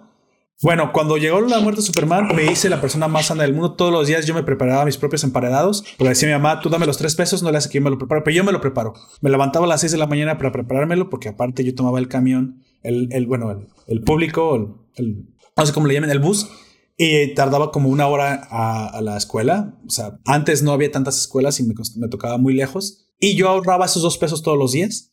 Así que no me acuerdo, era una barbaridad lo que costaba, era, era muy cara. Yo es que eso me va a costar como tres meses de ahorro, pero era toda la saga. Sí, fue, eh, pero se la terminé pagando la señora y me la apartó. Ese fue, creo que mi gran trauma. Porque déjame decirte que esto, esto no, te lo, te lo, comenté, pero la tercera revista no la leí, ni siquiera la abrí. La, la, me, la, me la prestó un amigo porque él ya la había abierto. Dijo, no me la, no la abras, déjala así de coleccionista. Yo, ¿en serio no se abren las revistas? No valen más así en Me dijo, Después me enteré que era cierto. Pero la leímos juntos. Él la leyó, luego me la prestó, la leímos en la escuela. En el recreo era, éramos como una, un grupo de 10 niños leyendo la historia. O sea, más, porque los, los, los recuerdos están vinculados a esa etapa tan bonita que fue haber leído la muerte de Superman con todos. Cuando vimos la muerte de Superman, cuando lo atraviesa Doomsday en el, primero, todos estábamos súper impactados. ¿Qué va a pasar después? Ya después, ¿cuál es tu Superman favorito? No, el mío es Eradicator. No, el mío es Superboy. O sea, ni siquiera sabíamos cómo iba a volver. De hecho, yo tenía mis dudas, mis teorías de que no era el verdadero Superman, el que nunca había. Para mí nunca había vuelto. Murió y murió, y este ya nunca va a ser ese Superman. Total, esa fue aquella época. Incluso, lamentablemente, hubo robos dentro de la escuela. Y algunos compañeros que se le habían comprado lo llevaron a la escuela y durante el recreo se los robaron en la mochila. Algo completamente feo, o sea, pero es que es lo que pasa cuando un, cuando un producto es muy deseado. Pues los míos fueron quemados por mi madre como al mes porque eran del diablo. Aquí entra Laura del final y déjeme contarle esta, triste historia. Entonces, bueno, Don Comics, eh, fue un gusto verlo tener. pero bueno, ya, ya no quiero hablar de eso porque en serio es algo que me causa algo de tristeza. No, no, pero eso que no, de, mi mamá, obviamente, pero. Hay dos cosas que eh, eso que acabas de decir. Entiendo lo que pasó. Primero, en esa época, ya no ahora no tanto porque se pueden comprar por internet. Siempre se, se, produce una relación entre el comiquero y el vendedor de revista. Siempre, siempre. Sí, claro. Uno se volvía fans de un vendedor de revista, te conocía, iba todos los fines de semana. Sí, sí, exactamente. Que, que, te las guardara.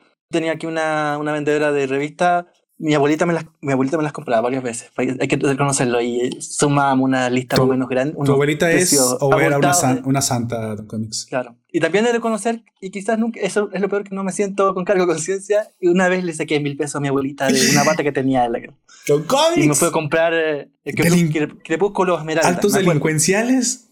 me acuerdo. Lo peor de todo es que jamás me sentí con cargo de conciencia por eso. Ahora que ya se fue, falleció, bueno. Pero nunca me y no me he sentido jamás con cargo de conciencia. Quizás eso, eso es el cargo de conciencia que tengo. No tengo ninguno. Y la segunda es que también pasaba eso, como dice Don Poperto. Uno queda medio de cagado con los compañeros de curso porque mm, me acuerdo que yo tenía unos amigos que salían del colegio y se iban a comprar papas fritas con mayonesa. Eh, papas fritas con mayonesa, ok. Sí, mi, mi ciudad está en, en, medio del desierto de Atacama, el mar del mundo aunque no se sienta, siempre corre el viento con polvillo porque está en medio del desierto. Esto tiene que ser como Tijuana, me imagino. Ah, ok, no, sí, Sonora, Chihuahua. claro. a las 12 del día, más, miento, a las 2 de la tarde, probablemente con 25, 28 grados de calor, a comprar papas fritas. Vaya. Eh, eh, manuales de, de papa calientes con mayonesa. Eso le encantaba. Yo jamás no Nunca me gustó algo. No, quizá yo tampoco nunca... lo he probado, así que no puedo opinar acerca de eso, pero. Imagínate con ese calor comer algo caliente y menos, que es puro aceite. No, era lo, lo entiendo. No era fan. Pero yo que hacía no compraba jamás con, no compraba jamás papas fritas con mayonesa y lo que era juntar peso a peso para comprar a fin, a fin de semana. ¿Usted entiende el sacrificio de Don Comics? Mis cómics. Sí, exactamente. Uno tenía que sacrificarse realmente porque los demás compañeros que no tenían este, este parafilia, digamos, no, no, no entendían que por eso uno no podía gastar ni en un dulce. Sí, ¿por qué? ¿Por qué? Porque el, el disfrute, cuando ya por fin tenías el material en tus manos y llegabas a tu casa y disfrutabas de una historia, creo que los que somos consumidores de historias nacemos siendo consumidores de historias. O sea, tenemos un gusto en el, en el, en el ADN por consumir las historias. Y antes, lamentablemente, sin internet, pues teníamos que hacer esos sacrificios.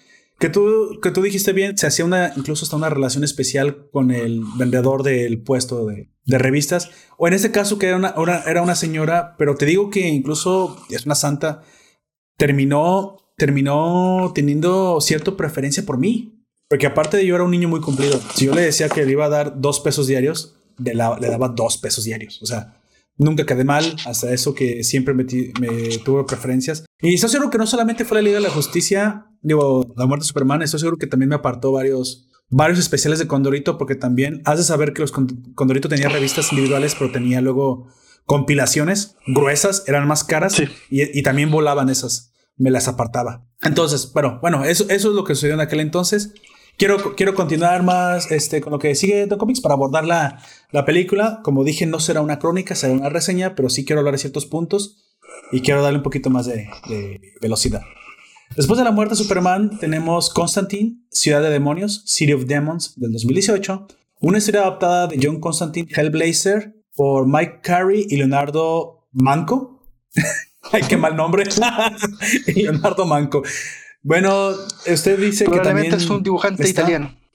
Sí, es posible que sí. Nada más que lamentablemente en este momento manco significa otra cosa para todos los También es, es, una palabra multivocal.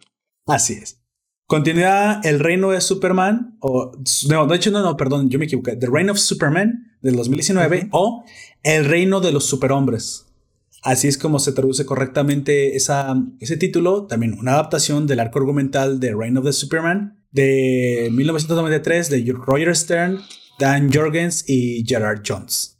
Y que después estas películas, el, La muerte de Superman y El reino de Superman, se adaptaron, se colaron, hicieron una sola de dos horas y media que se llama La muerte y resurrección de Superman. Eh, así es, exactamente. Batman Hush, que se traduciría como El silencio. Batman.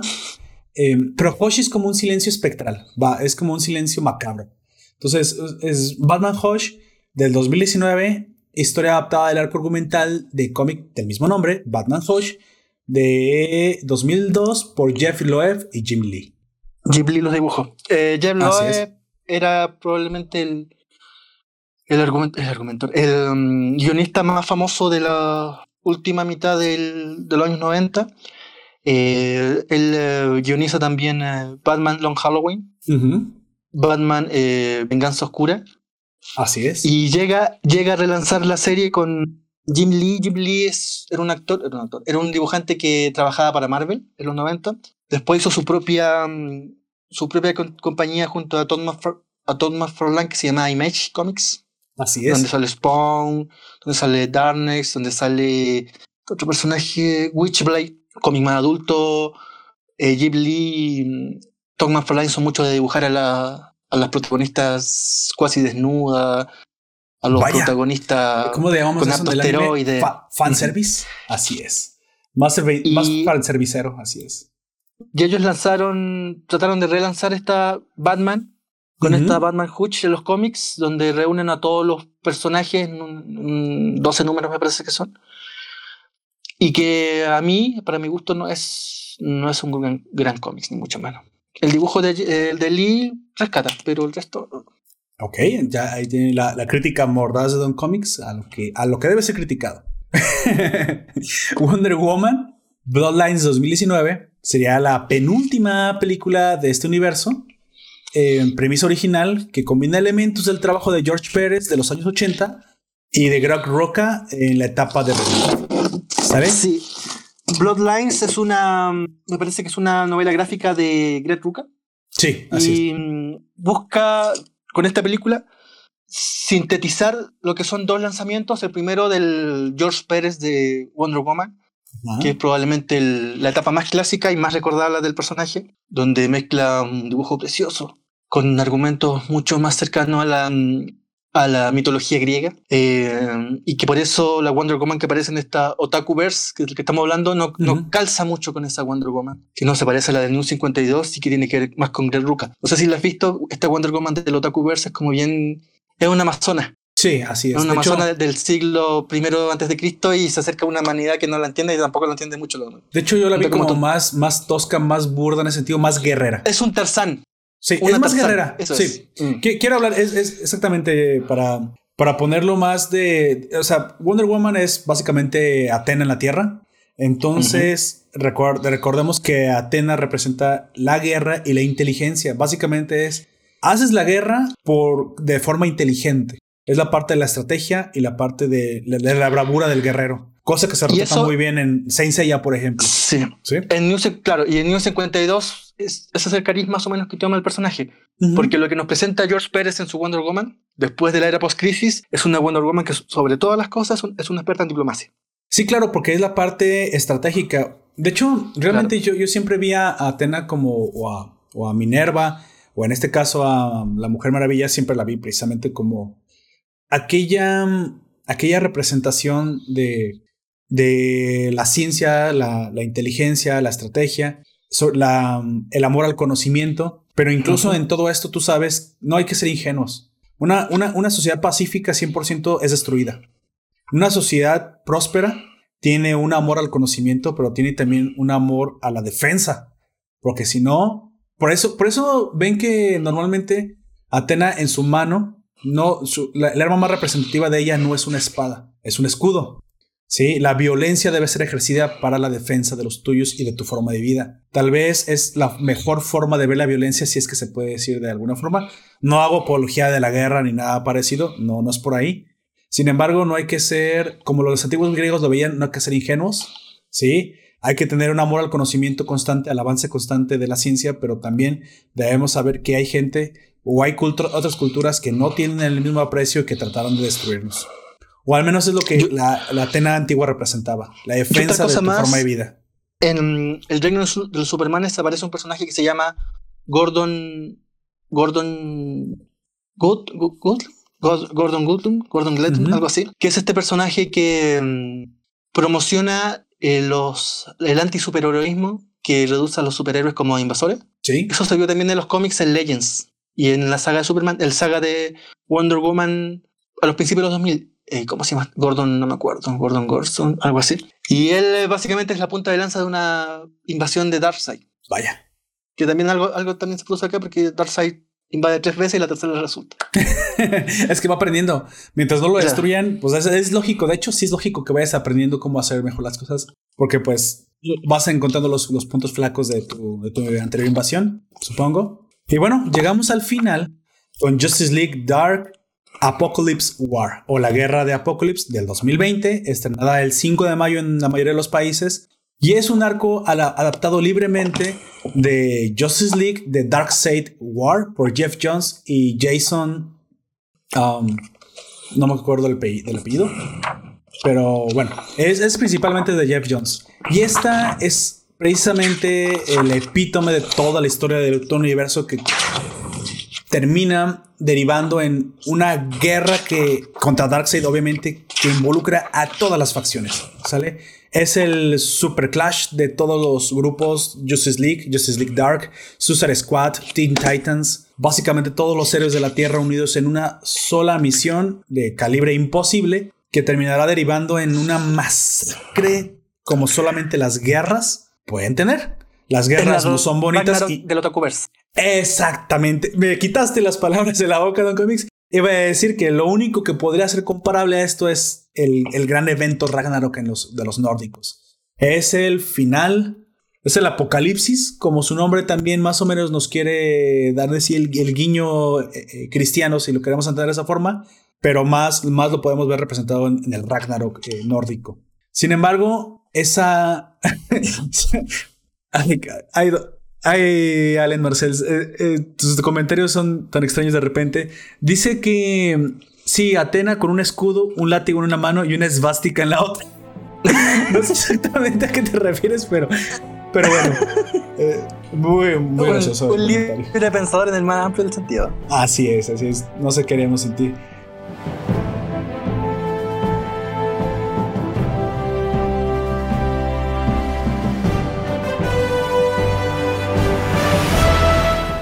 Bueno, Precisamente, Don Comics, yo aquí ubiqué cuatro momentos de la cinta que, de los que me gustaría hablar, precisamente en, la reseña.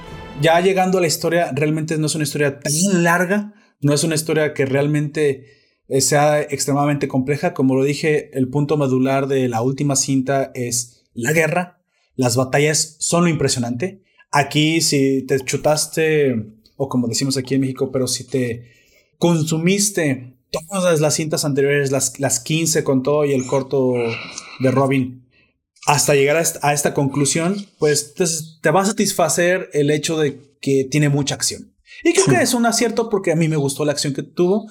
Es una acción que yo ya había visto antes, así de cruda, así de violenta, en algunos videojuegos, especialmente aquellos que jugamos, aunque es un cierto desconocido, el DC Universe cuando quiso hacer su propio MMO en, internet.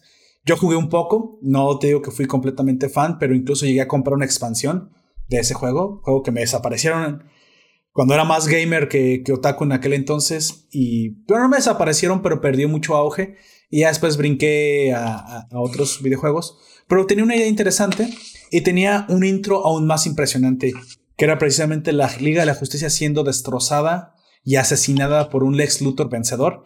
Cuestiona en aquel entonces que para mí, que no era tan conocedor del universo de los cómics de DC, superficial más bien, me pareció impresionante y me dejó impactado. Yo nunca había visto un, Superman siendo asesinado, atravesado por una lanza. Yo nunca había visto una, una Mujer Maravilla siendo ah, eh, asesinada de una manera cruel y siendo Ahí, ahí sí lo usan de objeto, fíjate. Ahí sí, literalmente, para todas las feminazis que se quieran colgar el es que somos objetivizadas. No, señores, ahí sí la Mujer Maravilla es literalmente objetivizada. y es la trampa con la que matan a Superman. O sea, es un intro muy cortito, pero yo les recomiendo que lo vayan a ver porque es impresionante. Se llama DC Comics, no, DC Universe. Y es el intro del videojuego. Lamentablemente no, no, no tuvo un auge tan impresionante como lo tuvieron otros videojuegos del ámbito como, como World of Warcraft. Ah, no, digo, digo del, del, ámbito porque era un MMO. Ah, Injustice es un juego de peleas y siempre ha tenido un nicho muy, muy, muy exitoso. Y de hecho yo lo jugué. Injustice me gustó mucho. Lo jugué en fácil. Obviamente no soy tan... No le iba, no iba a dedicar mucho tiempo. Por la historia es muy buena y después supe que hicieron el cómic a partir de la historia que también es, es entrañable. Y ahorita ya está Injustice 2. Lamentablemente lo vieron un pay to win y es donde ya no me gustó. Pero el primer Injustice lo jugué en el Xbox, por ahí tengo un Xbox viejito de 360 y estuvo bastante bueno. Pues bueno, arranca la cinta Don Comics. Y aquí, obviamente, mi opinión es que me, me, impresionó la masacre, me gustó muchísimo esto. Sin embargo, aquí es donde creo que su conocimiento nos va, nos va a completar, nos va a complementar. La Liga de la Justicia que se muestra en un principio, la Liga de la Justicia que está hablando de que Darkseid tiene estos, estos, estas intenciones de dominar la Tierra y que se ha visto qué es lo que le pasa a otros, eh, iba a decir países, otros, bueno, sí, planetas conquistados donde la gente es completamente masacrada. Y lo que, cual, lo, lo que le preocupa en demasía a Clark Kent es que esto sea el futuro que, que, le espera a la Tierra. Esta Liga de la Justicia, esta configuración que nos muestran con una Satana y un, y un eh, Constantine viviendo en, el, en la estación del espacio, el Flash, el Flash, el de Barry, el, Green Lantern de Hal Jordan. Esta configuración es nuevo 52, post nuevo 52, post crisis infinitas. ¿La reconoció esta configuración? ¿De dónde viene esta configuración? se acerca más al New 52. También con mucha objeción. Ah, ok. Sí, muchas objeciones. Em, como te digo, Chazam, que es un personaje que nunca ha estado muy adentro en las grandes sagas ni nada se lanzó por eh, Jeff Jones en 1952 con una buena con una buena saga y ahí algo se ingresó a la Justice League y esta Justice League que se intentó formar es más parecida a la de New 52. Eh, John Constantine nunca ha sido un no era un personaje de superhéroes, estaba en el sello Vértigo. Pero como hablábamos en su momento de mm, de eh, la personaje de Alias, sí ¿Cómo se llama? ¿Te acuerdas de este detective de. Oh, sí, Jessica. Jessica, Jones. Jessica Jones, que en un momento es muy oscura y después se marveliza y terminamos con algo parecido a Titania Soft o Hard, no sé. Sí, sí, y sí, Pasa lo mismo con, con John Constantine. eh, los cómics probablemente alguna vez se ha acercado a la Liga de la Justicia, pero aquí derechamente ingresa a la misma y tiene este amor, amor de, de historia de, de, ranchera con Satana. Sí, de hecho me dice que él se, él se, unió a la Liga de la Justicia solo por ella. Solo porque... Me gustó lo que, lo que se hace con Satana porque ¿te acuerdas de la película Blade Runner? Sí, claro que sí. Hay una secuencia completa donde Satana se, se ve en la cama y se levanta y se para y se abre la ventana de la, de la atalaya que es ver a Saint Jung, Rachel en Blade Runner. Es exactamente igual. Ah, sí, de hecho, sí pensé que esa, esa escena ya la, me pareció un poco... un déjà vu. Un déjà vu, sí, en algún lado la vi. De hecho, yo pensé inmediatamente, ah, es que esto, esto va a ser un arquetipo de escena. Lo hemos visto antes en otras. Y claro, la, la, mujer que acaba de dormir. Pero normalmente suele ser una escena en la que la mujer acaba de dormir con, con alguien que no es, que no son pareja formal. Este trae la camisa de él a lo sexy. Eh, y, es como vuelve a la cama y el tipo se levanta y suele ser el, la peor elección que ella pudo haber elegido, pero que ve algo en él que nadie más ve. sí, dije, ah, ok, ok. Sí, sí, me, me, cuadra perfectamente. Sí, es esa escena. Esa escena, eh, esa escena qué tipo. Y es que todavía ir más al principio de la película cuando empiezas con esta frase de tienes la sabiduría para saber que puedes cambiar y que no, la valentía para cambiar lo que puedes y el coraje para aceptar lo que no. Eso me pareció a mí un guiño al seguidor de ese cómic, pero de todas maneras. Esa es una frase que va al, lector de cómic le dice, es lo que tenemos, lo que hay, y trata de ser feliz con, con esta Otakuverse. Sí, exactamente. Que es la primera frase también que le dice la madre de. de. Mm, de Wally West, no, de. de Jay. No, no, no, Jay Garrick, ¿cómo se llama el. el Flash de Barry este universo? Barry Allen. Barry Allen. De Barry Allen es la, primera, es la primera frase que le dice la madre a Barry Allen eh, al principio de Flashpoint. De hecho, me, me, me acordé precisamente de eso y dije, ok, la frase con la que arranca esta película es una frase que va dirigida precisamente a Barry Allen, que quiso cambiar lo que no puede cambiar. Sí, o sea, conoce tus limitantes, conoce que hay cosas que no podrás cambiar y, y sé humilde y acepta cuál es el límite de tu poder. Claro, lo que sí puedes cambiar, adelante. Adelante, lucha, lucha por eso. Si es un mensaje mucho más profundo, es es a, la arrogancia de creer que podemos cambiar las cosas y establecer un orden desde, desde arriba. Hay cosas que simplemente no podemos cambiar. Y tendremos que, conformarnos con el hecho de que no lo podemos cambiar. Tenemos que hacer lo mejor posible alrededor de la situación. Algo mucho más profundo, ¿eh? algo, algo que muy probablemente pudo haber dicho el mismo Confucio, que se siembra en, misma, en el mismo origen de lo que nos vuelve humanos. Pero que aquí en este caso es un guiño directo a ese momento en el que Barry Allen piensa que puede salvar a su mamá y se lleva a todo el mundo de corbata, básicamente. Y crea el Otakuverse. Y, y, gracias a él se crea el Otakuverse, cuestión que eh, debatible, pero supongo que fue una decisión buena. para que lo Película Flashpoint que tiene quizás ninguna mención en las anteriores películas, salvo hasta esta película, en que todo el mundo se acuerda de que existe un Flashpoint. Y lo tengo que sepa que existe un Flashpoint, siendo que un, solo personaje no más conoce los dos universos. Sí, de hecho es una conexión inicio-fin muy directa, ¿no? Tal, cual podrías ver incluso Flashpoint y luego nada más ves como dos películas en medio y luego ves Apocalypse War y creo que tendrías toda la historia, literalmente. Perfectamente. Sí, sí, yo también pienso que por ahí va la, situación. Sin embargo, eh, en algún momento, esta película, esta última película, nos dice que las consecuencias del origen hacen una resonancia hasta el final, ¿sale?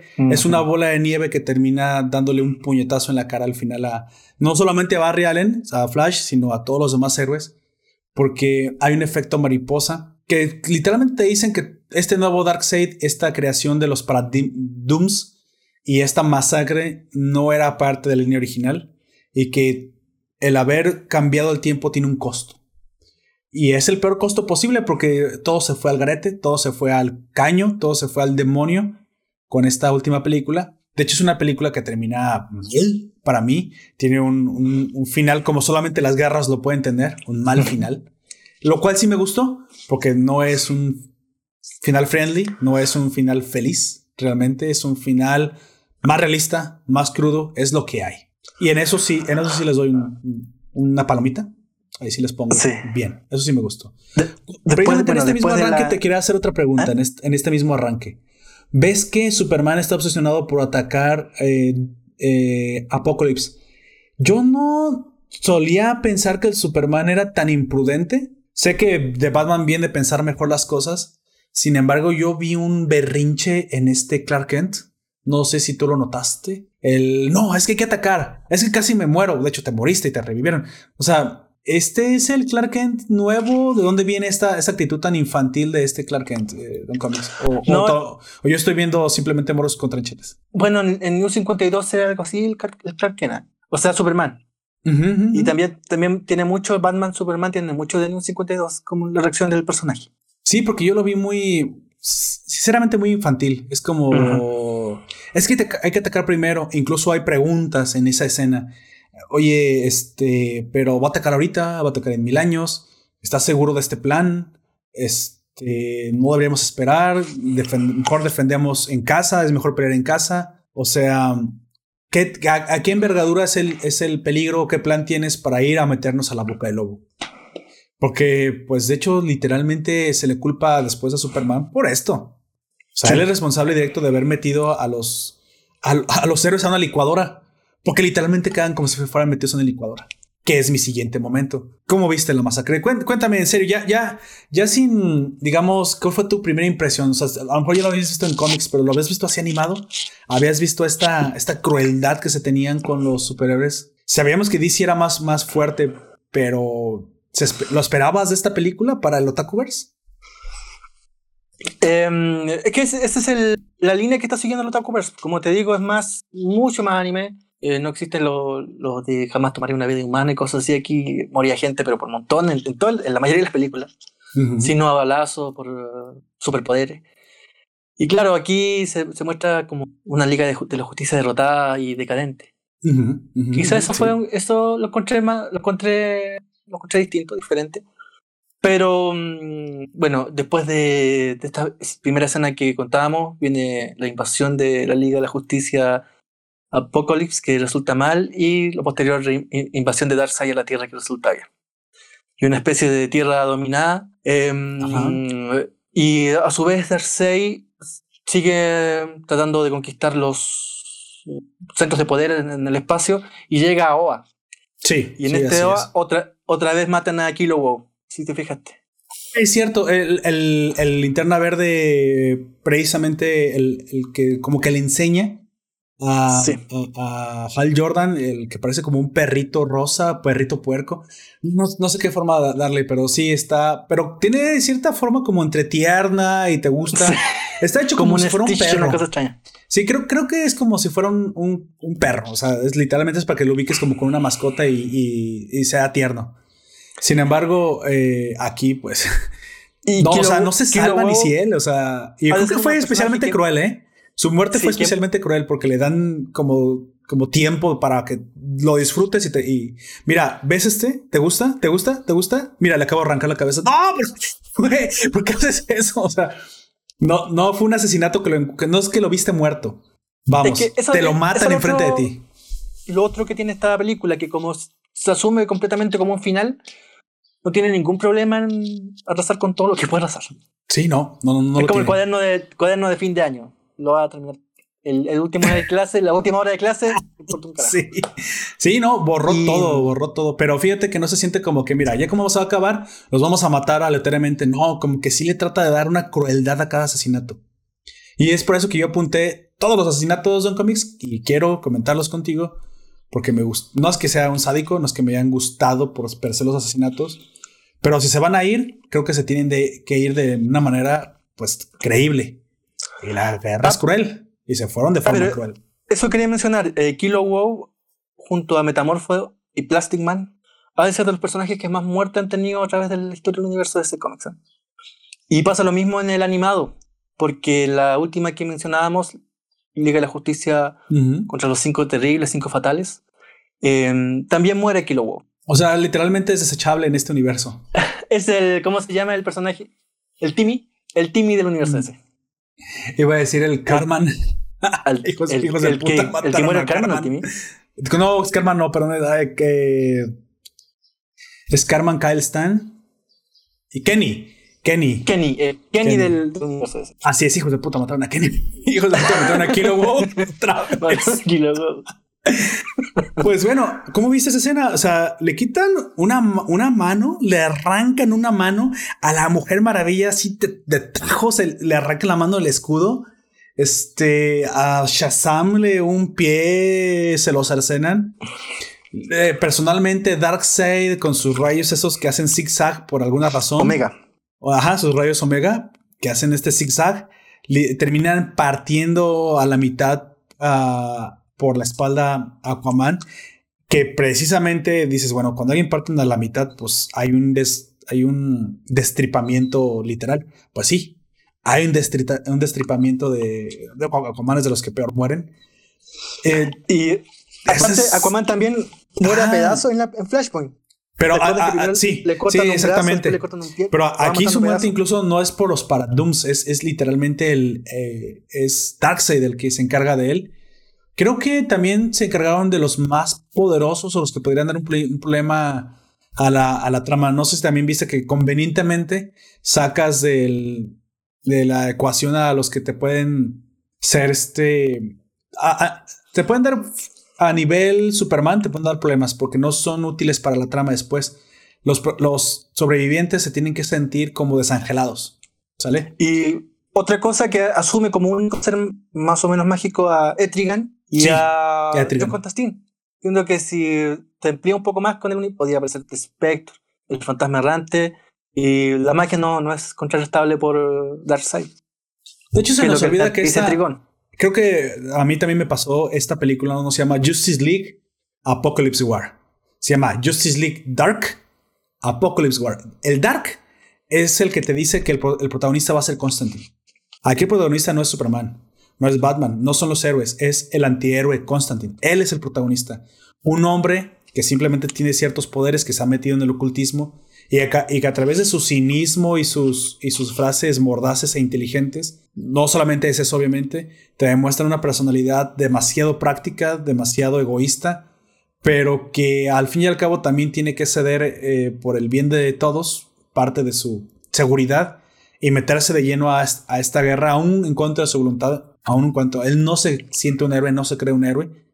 Y es lo que lo hace también entrañable, porque en, en este momento precisamente donde los héroes todos paladines de la justicia con los, con los puños en la cadera, hey, vamos a vencerlos, son desmadrados, son completamente destrozados, este, literalmente, visualmente en la película por los Paradooms. Entonces, ¿qué te queda? Si los dioses perdieron, un hombre simple podrá hacer, bueno, un hombre simple con las decisiones correctas podrán hacerlo.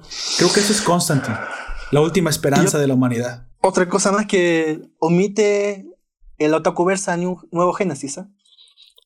El reino de los nuevos dioses. Ah, sí, bueno, eh, eh, aquí simplemente las, las eh, o los arcos tomados son los que hay. O sea, sí, sí hubo cosas que tuvieron que saltarse, porque si no, pues hubieran tenido mucho, mucho más que contar. Lo que te comenté al principio de este podcast, creo que se pudieron haber tomado incluso hasta 25 películas para contarlo. se pueden haber ampliado fácilmente todas estas y, unirlas y, seguir teniendo más unión, pero es, es obvio que tenían que terminarlo en algún momento y creo que lo terminan en un momento correcto. No he visto las demás, pero viendo la sinopsis de todas, creo que lo armaron más o menos bien. Pudieron haber profundizado en la historia de Suicide Squad, pero digamos que ya no unían nuevos elementos. Ya simplemente se iban, se iban ampliando y a lo mejor no nos dice que esto no tiene continuación, porque esto es simplemente el universo Otakuverse creado por ese, ese Flash en esta iteración. Y por muchos animadores coreanos. Exactamente. Porque a lo mejor va a haber otra iteración porque esta no sirvió. Entonces a lo mejor 18 16 películas son suficientes. Yo creo que por ahí va. Pueden sí. probar con otra cosa. Es posible que sí. Y está, está bien, digo, bueno, esta iteración era horrible. Terminó desmadrando todo y perdiendo a todos los héroes. Al final Constantine le dice de forma cínica que me encanta y sarcástica, le dice, ya sabes qué hacer, ¿verdad? Este, este, este, es como, esta, esta prueba no sirve desecha, desecha esta realidad. O sea, como si fuera algo que es normal, desecha esto, esto no sirvió este, este tiempo. Cuando pues pesa, pesan las pérdidas, pesa, pesa el sufrimiento. Este mismo Flash pudo haber muerto. En un principio no se nos muestra qué es lo que le pasó. No se muestra literalmente el asesinado. Así de que, hecho, pues, el Flash, tú te ríes porque digo negativo, pero cuando traducí los cómics en los 90 le decían Flash negativo. El Flash Reverse jamás aparece. No volvió a aparecer nunca más. Sí, no. No, no, es, es ese, ese Flash eh, reverso también lo vemos en la serie en la Rovers. Y es, sí es un poquito más, eh, más impactante, lo cual se agradece porque pues a mí me parece un, un villano en, pues más villano, me parece un, malo muy, no justificable, me parece que su justificación es tonta, pero me parece cruel, me parece que es un villano que, que se la crees, que es un psicópata. Entonces, me gustó su, su, su, alcance, o sea, sí le hace daño a Barry. O sea, le hace el, un daño tremendo como, como siempre busca, por ejemplo, el Joker hacérselo a Batman. Eh, Joker busca matar a Batman, busca hacerlo sufrir. Si él no quiere matarlo, se acaba la diversión. Me, gusta, es algo así. Y, el Reverse Flash de. Bueno, le llaman Zoom, pero el, el amarillo de la, la Roberts es bastante malo. O sea, sí le busca hacer mucho daño a Marilyn, cosa que consigue a través de la serie. Sin embargo, eh, cómics, aquí también te quería preguntar algo. Para Dooms. O sea, ¿son un guionazo? ¿En serio? O sea, ¿alguien tenía algo tan tan, tan poderoso bajo la manga es, lo, literalmente lo único que puede destrozar de esta forma la Liga de la Justicia. Si fuera fácil hacer Dooms, todo el mundo los haría. Me queda, me queda, o al menos me quedo con la impresión de que no es fácil andar fabricando Dooms. Es, creo que es difícil, específicamente él es el único de su especie por alguna razón. Es una mutación muy, muy, muy, muy especial. No hay más como él porque no es fácil alcanzar esta, este grado de, de poder siendo un clon mal hecho de un kryptoniano. Eh, pues yo me quedé que era un clon mezclado con otro tipo de raza mucho más animalesca. Es, estos cristales que le salen son propios de su raza. Una, raza muy aguantadora, pero mezclada con kryptoniano y, te da, y te da Doom. Y te da nada más Doom porque no puede haber otro, ya que es un. vamos, que es un experimento fallido. No es algo que puedas replicar. Sin embargo, Darkseid nos demuestra que no solamente lo replica, lo perfecciona, lo combina con estas cosas monstruosas que son los Paradooms y matan de cualquier forma, o sea, pelean, te atacan, te muerden, te comen, se coordinan como abejas, o sea, son perfectos. Básicamente es, es, el ejército invencible. ¿Son posibles? ¿Ya se había visto esto antes? ¿No cómics? Em, la historia de Doomsday bueno, ha cambiado a través del tiempo. Originalmente, en esos cómics que tú recuerdas haber perdido, eh, Doomsday era un, un, experimento de científicos kryptonianos que mm, no sé no sé se contó después en otra saga que querían ver eh, la evolución pero acelerada. Entonces toman una guagua y la llevan a un planeta agreste, una un bebé un planeta agreste lleno de animales y la dejan ahí a morir. Entonces con cada muerte hay una interacción se resucita Sí, sí, sí. Y en esa iteración va, va evolucionando. Por eso que era como aguantador, porque sí, no me quedaba claro si realmente se moría o simplemente era una iteración de, de recomposición que, el, que fuera como Majin Buu, que realmente no se moría, que su, su genética es que se reconstruía la, el tejido dañado, pero obviamente eso te hace estragos psicológicos al, al, al individuo. Después, eh, el, después del... Um, como si, eh, Infinity Crisis se cambió algo de eso y pasó a ser una especie de ser eh, con ADN kryptoniano. Ah, ok. Entonces por eso pueden ser el Superman porque básicamente es como primo hermano sí, sí, sí. Superman. Sí, sí, exactamente. Lo único que puede vencer a Superman es Superman. Sí, exactamente. Y, yo creo que también del... ahí Darkseid se sacó esto como un poco de la manga, ¿no? O sea, los si hubieras podido hacer los Paradooms, entonces tendrías un, un problemón encima, pero es que aparte aquí Darkseid los hace. En teoría tú no puedes hacer Dooms. Claro, los evoluciona del, del ADN de Dooms. ¿De Doomsday? Y, mm, sinceramente no recuerdo haber visto en el cómic. Puede que haya una novela gráfica especial, pero que haya habido esta evolución de, de Dooms, perdón, de parademonios a paradooms. Porque eso significa que básicamente termina la, saga porque tienes el, enemigo perfecto. Exactamente, es, o sea, es un guionazo para que podamos tener una, amenaza de este nivel, pues, básicamente, o sea, es impresionante el nivel de amenaza, de hecho te hacen sentir como que algo malo pasa. Esto, esto me gustó mucho, van a la nave, están muy serios, Ve, oye, ¿qué son esos? ¿Son Parademons? No, son más grandes. Hay un ataque, de hecho no hay música, si te, si te fijas en esa parte de la película, te hacen sentir como que el, peligro, la desesperación, la oscuridad, la preocupación está llegando. O sea, es un momento grave del, del- de, la serie, de la película. Apar- aparte, como en, en este caso omiten a, a Nuevo Génesis, al- a la casa de los nuevos dioses, que es el... Me parece que en, en la actualidad son dos planetas distintos, pero en su momento era un solo, un solo planeta, como lo concibió Jack Kirby, un solo planeta que en su mitad era malo y en la otra mitad era, era bueno. Y tienen esta relación entre Atenas y Cartago. Cartago sería Apocalypse y New Genesis sería Atenas. Y Oh. todo, todos los, los planes maquiavélicos que lo cubra Darkseid son, em, son echados abajo, son, son desvirtuados por los, los agentes de Nueva Génesis. Y que son los que a su vez colaboran con que no se expanda el universo de Darkseid. Eh, como no existe esta, de esta matanza, ¿cuál fue, ¿cuál fue la que más te gustó? ¿Qué muerte fue la que más te gustó de esta primera iteración? Con la, o sea, yo sé que es una, una pregunta un poco morbosa, pero ¿hubo una muerte favorita? Me gustó la muerte de Satanás porque no, no se sabe cómo murió. Eso te iba a decir yo, ah, me la robaste, yo debía haberla dicho yo primero. Me gusta, a mí también me gusta, pero ¿sabes por qué me gusta? Porque no se, no se ve.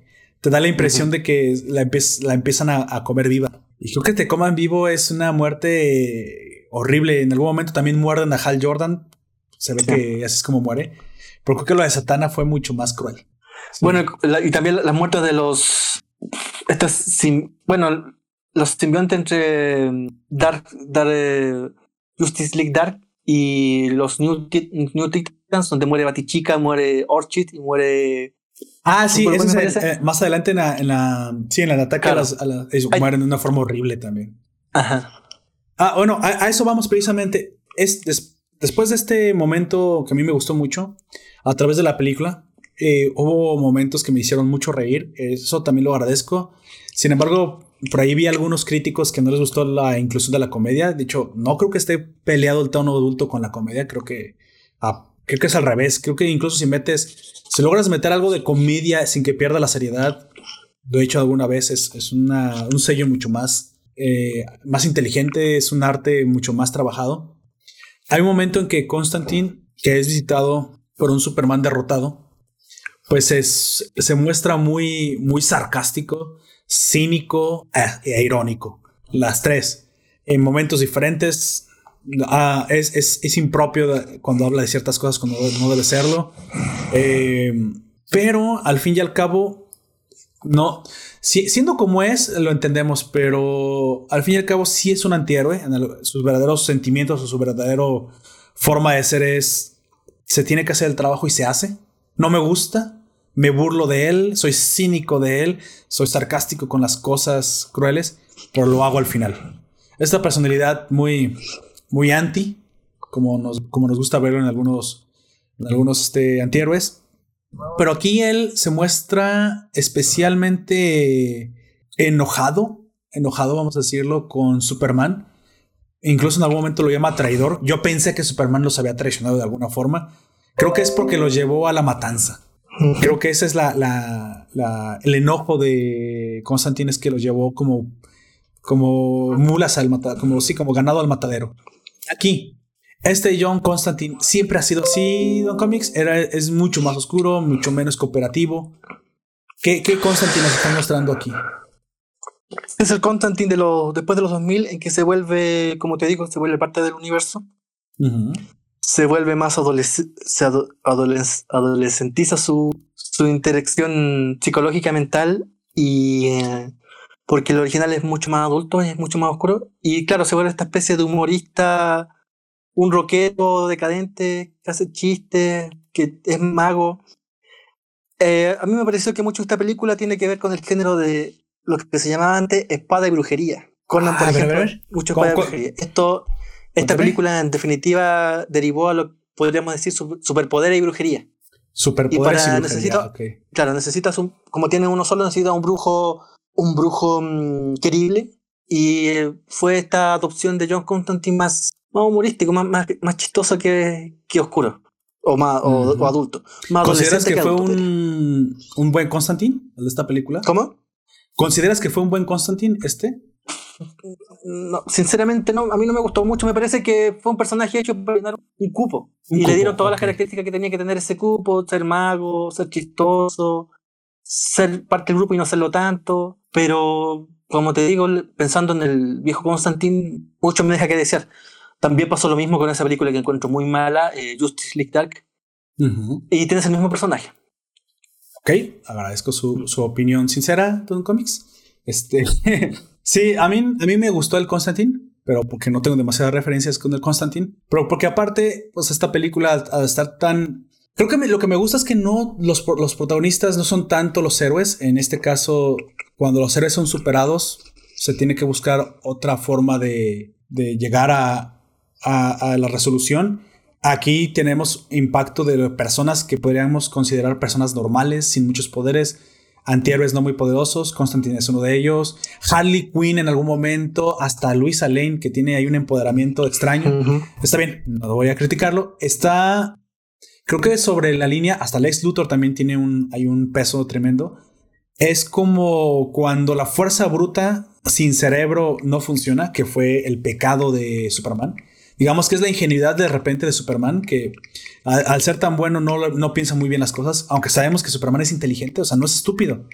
Tiene una inteligencia superior al, al, al promedio, pero a veces se deja llevar por esta heroicidad buenista que creo que es lo que le termina pasando factura en esta película a la Liga de la Justicia y que al final lo que se requiere es una, una justicia más al estilo Batman.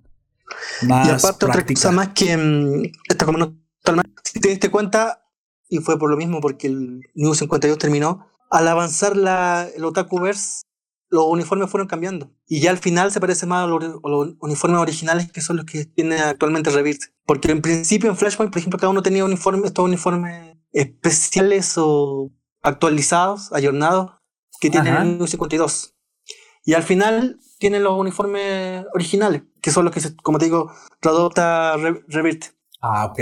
Sí, sí, sí, sí, de hecho sí vi eso, pero pensé que simplemente había sido una decisión ahí artística, pero como os comento, sí hay una, una, razón un poquito más eh, relacionada con el, reboot en Rebirth.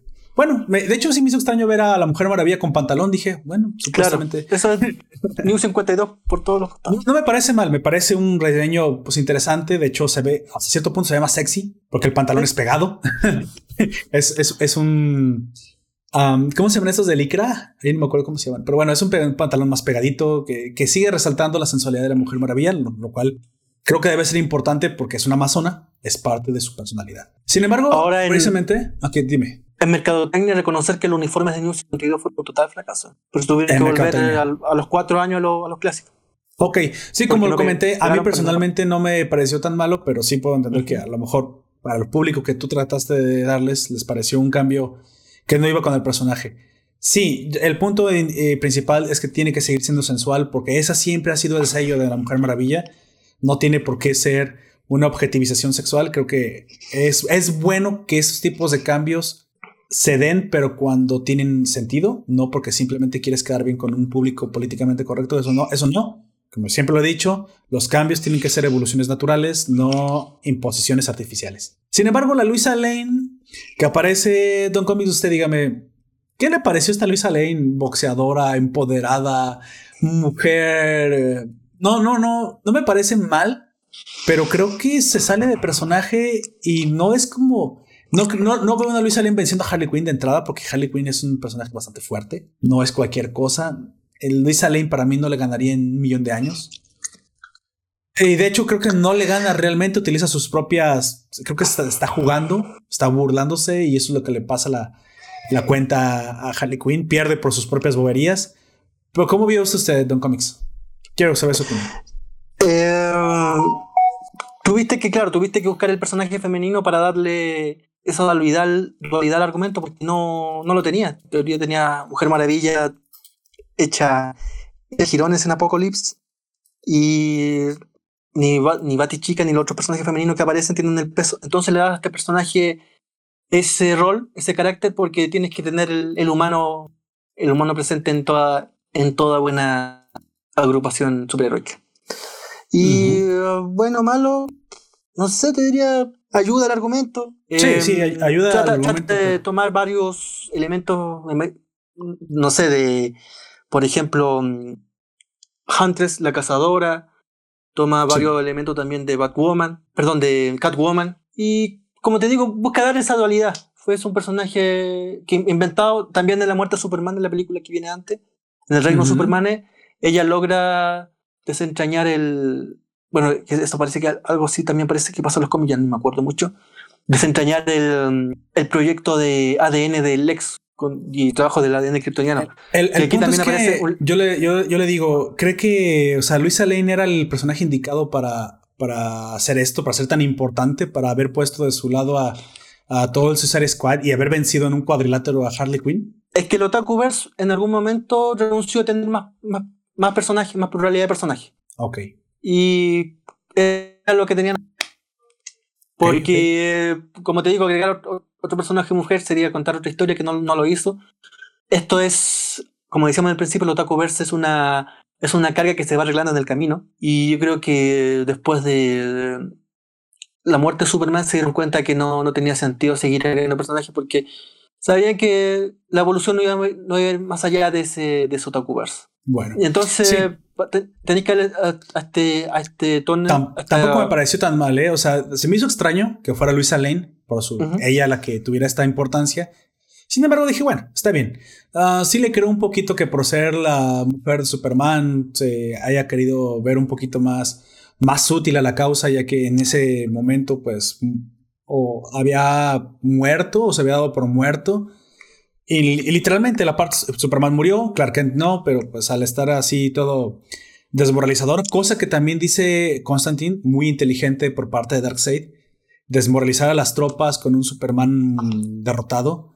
Es una estrategia inteligente, de hecho me pareció una estrategia sacada del, del, libro de Sun Tzu, El arte de la guerra, que e, e, eso me gustó. No, no sé qué le haya parecido Don Comics, pero eso me pareció un guiño interesante. Es, es algo que a lo mejor no se agradece que esté ahí. No esperábamos que esa fuera la explicación. Y Constantine te lo tiene que explicar. Mira, el que te haya dejado vivo nos desmoraliza. Fíjate qué inteligente es nuestro enemigo. O sea, le da más peso a Darkseid. Y lo otro que también, como este, después del Flashpoint, el Otakuverse está acelera la entropía, dejar a Superman vivo, obvio que te va a decir que en algún momento lo van a volver a intentar. Sí, claro.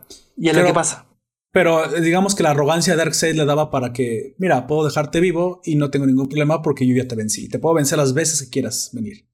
Y sí, literalmente lo puede vencer las veces que quiera. Pero es que la última vez que fue, no, como tú dices, no fue solo. Y fue con un plan, un plan pensado y ejecutado por todas las partes, sumando los sacrificios individuales de cada quien, sabiendo esta vez ahora sí lo que se jugaban. Si quieres, el, el, es lo que digo otra vez, esta película no hubiera tenido sentido si no hubiera sido lo estúpido que fue Clark Kent. Sí, y ahí sí se lo digo, fue, fue estúpido Superman. Porque incluso todo el tiempo, hasta, hasta lo hemos visto en, en películas de guerra, lo hemos visto en otros lados, no atacas primero sin un plan. Fue lo impetuoso o lo arrogante de Superman el creer que simplemente un first strike era suficiente. Pues no, y menos contra un conquistador, Dios mío, o sea, Darkseid solo vive para la guerra. ¿Qué crees que no iba a tener un plan para esperarte en su propio planeta? Un planeta que aparte todo el pinche planeta está enfocado a la guerra. Fue bastante estúpido. O sea, ese es mi coraje en este momento con Clark Kent porque tú le costaste esto a la, y muy probablemente también me identifico con este Constantine porque así tiene toda la razón de echar. Al señalar a Clark Kent, tú fuiste el culpable. Yo no te tengo por qué ayudar. Tú causaste estas muertes. ¿Por qué tengo que ser yo el que, el que ahora tenga que limpiar tu mierda? ¿No? Perdona el, el, el, lanzamiento, pero ese es, ese es el, el, punto medular de, de, la razón de por qué Constantine eh, se siente así. Y por qué nosotros como espectadores vemos en este Clark Kent derrotado también la causa de, de todo esto. Pero bueno, Luisa Lane se empodera, vence a Harley Quinn, manera muy graciosa, y viene un chiste que me va a tener que explicar a usted, Don Comics, porque a mí me pareció muy raro. Uh, le dicen a Constantine, mira, ahí está tu ex, y enfocan a Harley Quinn, y Constantine dice, no, no, no, no estoy loco. Pues solamente un loco andaría con Harley Quinn, muy entendible. Pero luego enfocan al tiburón y el tiburón le guiña el ojo. Explíqueme eso, Don Comics, porque ya dije, ¿what? ¿Esto me supera? Eso no lo entiendo. Esto, esto me lo va a tener que explicar Don Comics en el podcast. Eso. no entendí en Los cómics tampoco, tampoco parece, eso es una libertad del, del guionista que se dio eh, para hacer un guiño El tiburón es, es este mujer. O, o, Constantine es este bisexual. Uh, sinceramente tampoco entendí. como te digo, este, el Otaku Cooper se va haciendo, se va arreglando la carga en el camino. Creo que por ahí había rumores que Constantine era bisexual en algún momento. Y este, y este mismo personaje, el King Shark, lo único que dice es King Shark is a Shark. Sí, soy King Shark. Que se parece mucho a, a Young Groot. A Young Groot, es cierto. Por ahí viene el giro. Fue gracioso, de, de, hecho me gustó porque obviamente Suicide Squad es el alivio cómico.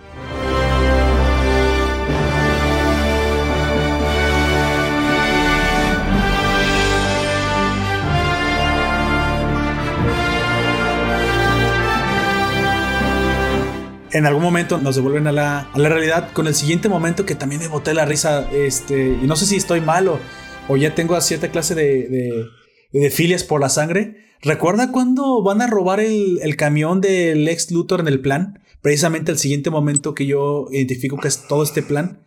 y paran el camión. Yo creo que bueno, van a, van a distraer a los, a los guardias, los van a engañar, los van a atar. Y literalmente una masacre se los come a mordidas King Shark. Sí. O sea, sí, ya, había habido violencia, ya había habido desmembramientos, pero yo no esperaba una escena gore.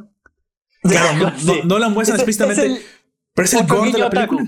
La sangre saltando por todos lados. Sí, dije, vaya, estoy viendo Mirai Nikki, estoy viendo Another, estoy viendo este.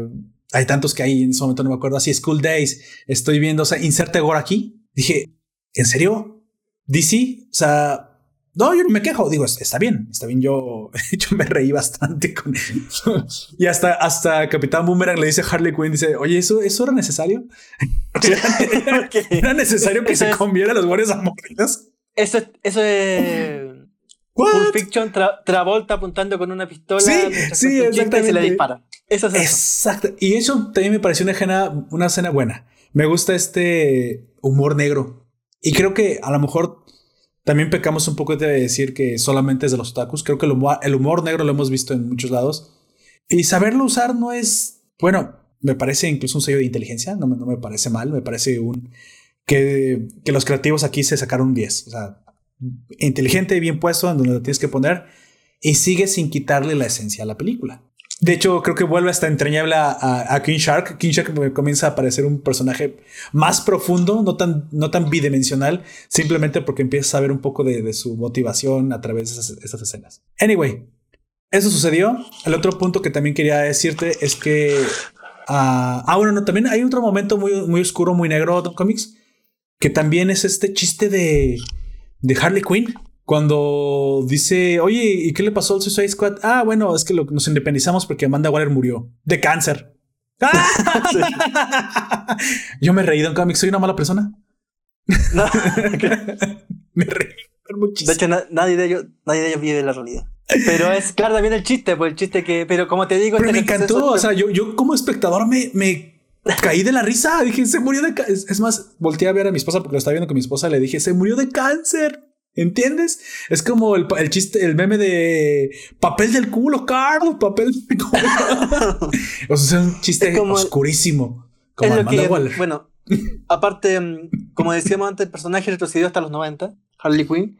Porque quizás si pensamos en sagas como Héroes en Crisis, quizás ella tendría que ser la protagonista si tenemos una Harley Quinn como la que hay ahora. Sí. En vez de Luisa Lane. Pero así, sí, sí, o sea, con completa falta de tacto un, comentario, un chiste muy negro, completamente irreverente, fuera de lugar.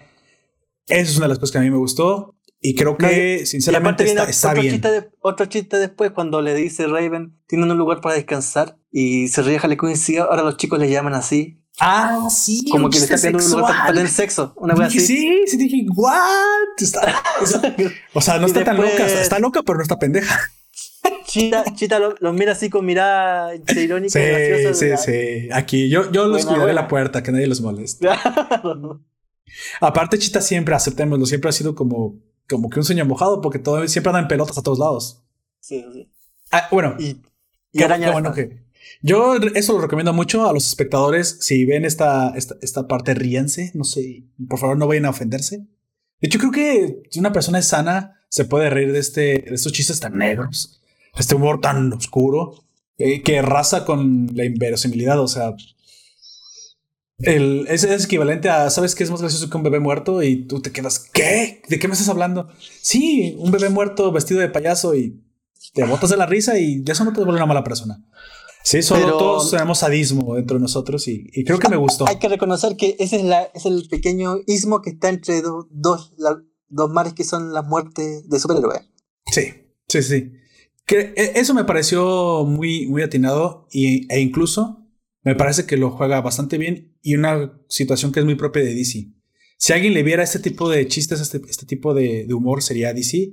No veo un Marvel haciendo esta clase de chistes para nada. Creo que creo que tienen miedo y, no, bueno, no me parece que son ese lugar para hacerlo. Acá sí, y agradezco que a través del Suicide Squad, que obviamente la justificación es que están locos, irreverentes y van a morir, todos tienen toda la permisividad de, de saltarse la moral y pasársela por el arco del triunfo. Cuestión que va con ellos, otra vez. algo, que, algo que esperas de, de Harley Quinn, literalmente. Bueno, la motivación de Darkseid, que a mí no me quedó muy clara y es lo que yo quería preguntarte también, Don Comics, si en algún momento lo viste, en algún otro momento, en algún arco de, otro, de otra serie lo hay. Eh, Darkseid, no sé exactamente cómo se mueve su planeta, pero parece ser que tiene un reactor nuclear que utiliza magma. Sí. Parece ser. Y creo, no te explican cómo, pero en el ataque a su planeta, cuando toda la masacre sucedió, de alguna forma lograron dañar el reactor y ahora tienen que robar el magma del planeta Tierra. ¿Es eso correcto? Así es como funciona el, planeta de... Entonces, yo me acordé de algo muy similar en Galactus. Ah, ok, tiene que comer planetas porque así de ahí obtiene energía. ¿Algo más o menos es Apocalypse? ¿Es un devorador de planetas? Eh, Darkseid no es más que nada un conquistador. no, no, pero su planeta sí tiene que devorar planetas para seguir funcionando. Su planeta, nave nodriza, diagonal, nave nave de guerra, diagonal. Sí, o sea, una luna, un cometa. Sí, Galactus sí. No, pero también el planeta de Dax, o sea, Apocalypse tiene que consumir otros planetas. No, es que como te digo, aquí como no se toma en cuenta New Genesis, eh, se obvia este planeta dual. Y básicamente lo que, donde vive eh, donde vive Darkseid es como Esparta, una ciudad, un estado en guerra, de guerra. Y ah, mm, muy bueno, lo que te dan, te dan a entender de Esparta y en, los cómics no devora planetas, es básicamente un conquistador que siempre está eh, contrapesado por los vecinos que están en, el otro lado del planeta, que son New, Genesis, que le, le todos los planes. Varias veces intentó invadir. ¿Mm? Sí, sí, sí, sí, sí, sí, perdón. Lo, lo que sí eh, trató de una vez apoderarse de la fuente de poder, que es la, la, la fuente, perdón, la fuente, que es la fuente de poder de, en teoría, todo el universo de, de ese cómics, donde proviene también los metahumanos, los superpoderes de, los, de los super, superhéroes. Oye, ¿no saben qué lo intenta hacer? Obviamente fue, fue vencido por, los por una unión entre superhéroes y los nuevos dioses de New, New Genesis. Pero con el planeta sí, no. Porque aparte las la plantas estas de extracción de plasma son muy parecidas a la, lo que tendrían que haber sido así, a las plantas de extracción petrolífica, petrolera. Sí, sí, exactamente. O sea, entonces es un caso especial solo porque en este ataque se quedó sin su propio magma, entonces solamente en esta ocasión lo tiene que robar. Claro. Y yo, ah, y ahí también, mira, dos guiños. El primero es cuando van a, van a hablar a esta nueva casa que tiene John Constantine, que es en teoría el, arriba del, del Big Ben. Y te dice, esto es lo mejor que puede encontrar pensando cómo está en estos momentos en Inglaterra. Me parece que esa frase tiene, tiene más que ver con la realidad que con, la, con, con el mismo guion en sí, con el mismo, esta misma película tiene que ver con la Inglaterra actual. Así es. Y con, y con Boris Johnson.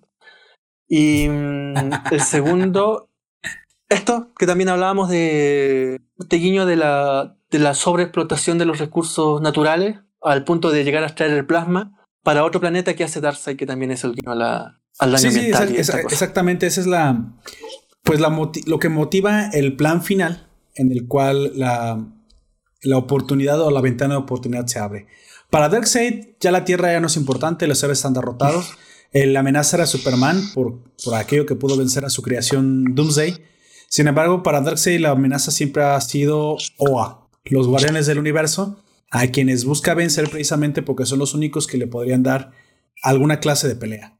Dicho eso, hubo también un momento en el que, pues, después de que comienza esa extracción, se acomoda el plan para, para para Luisa Lane y para todos los demás héroes, para poder ir a, Apocalypse, ahora sí, con un, enfoque muy claro.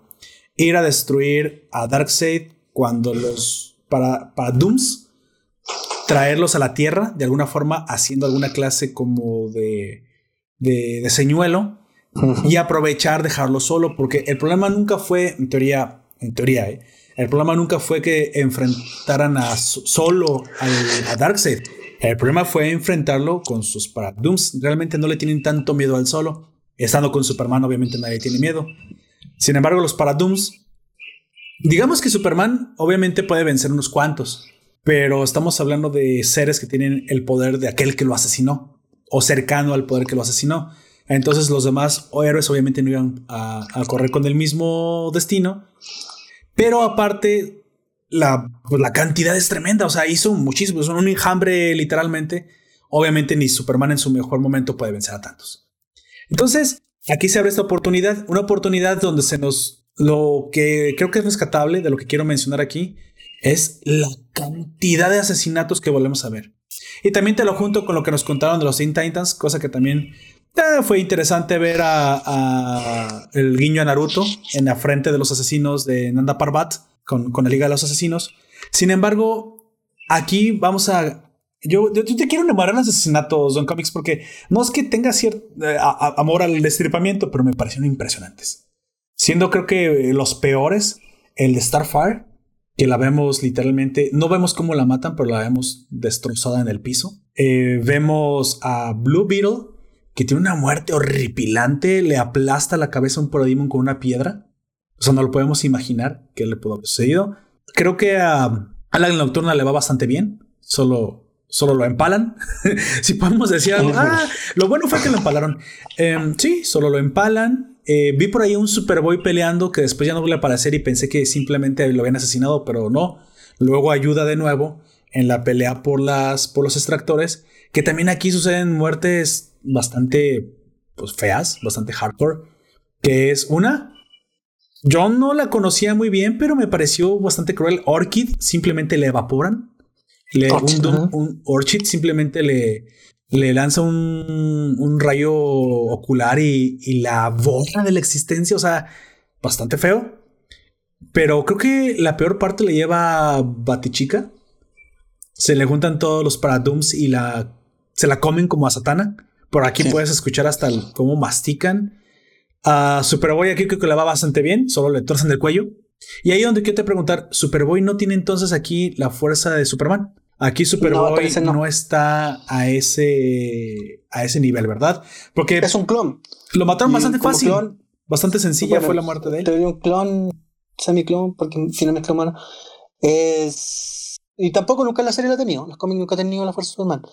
Pero como clon es parte de los. Es más cercano al, a los Titans. Teen Titans. Y claro, es un superhéroe juvenil, medio humorístico, de no mucho, no mucho calado.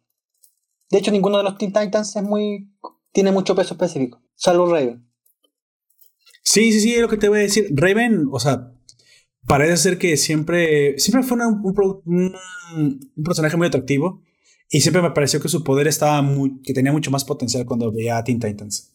Con el tiempo se volvió uno de los personajes más poderosos y más intrigantes de, DC. Y siempre me pregunté, fíjate que aquí me responden una pregunta, siempre me, siempre me hice la el cuestionamiento Trigon, ¿qué tan poderoso es? ¿Es al nivel de Darkseid?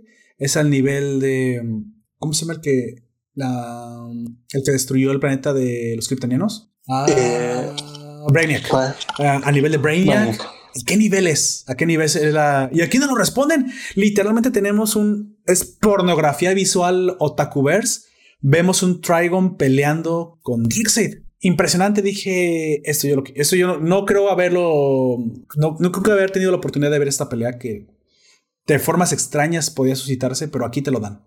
Algo que agradezco mucho porque me gustó, me gustó esta, esta acción, esta pelea tan, tan potente que tuvieron los dos. Sin embargo, para acabar con las muertes, simplemente todo, todo termina derivando a una de las muertes, supongo, con más sentido que fue la de Something. Y aquí de donde quería llegar, porque sé que tú eres personalmente más fan de, la cosa del pantano. Viste cómo reacciona contra el planeta que le están venciendo, pero también hay una cuestión que no me cuadraba tanto. Le dice, le dice este Constantine, que no has visto que están destruyendo tu planeta, que no había reaccionado. Y yo, eso no tiene sentido. ¿Tienes alguna explicación para eso, Don Comics? El el cariz de la cosa del pantano que toman acá también es bien, es bien de rojo graneado, bien de comparsa. Se ve en un primer Dark Justice de Dark que es una fuerza del, de la naturaleza, como siempre son los cómics, pero aquí es, bien básica, tiene un pensamiento bien básico. Y ¿No se dio cuenta que le estaban robando el magma al planeta? como te digo, esa es la. Es, como tonto. La libertad editorial del. La libertad del guionista. Ah, ok. Fue guionazo, perfecto. Se, presenta absolutamente básico, absolutamente sí, básico. Sí, sí, muy básico. No, me gustó a mí para nada, ni en, ni en esta película, ni en la Justice Light. Perdón. Ajá. Dark Justice Light. Porque mm, se le ve, como te digo, una comparsa sobrenatural. Sí, así es. Eh, hay un cómic de La Cosa del Pantano de la, primer, de la época Moore que es, reconstruye o deconstruye el cómic superheroico, pero de una manera preciosa. Cuando él se enfrenta mm, a, un, a un villano que se llama Floro, y uno piensa que él va a tener la típica, el típico um, desenvolvimiento que tienen los cómics de superhéroes, una, una, una lucha final hasta que uno de los dos es vencido.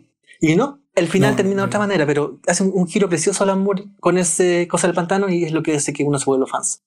Pero esta cosa del pantano, claro, es una especie de animalito básico. Como animal, es lo que te iba a decir, como una bestia. Protege, protege el verde, claro, pero claro. mucha conciencia de más, nada.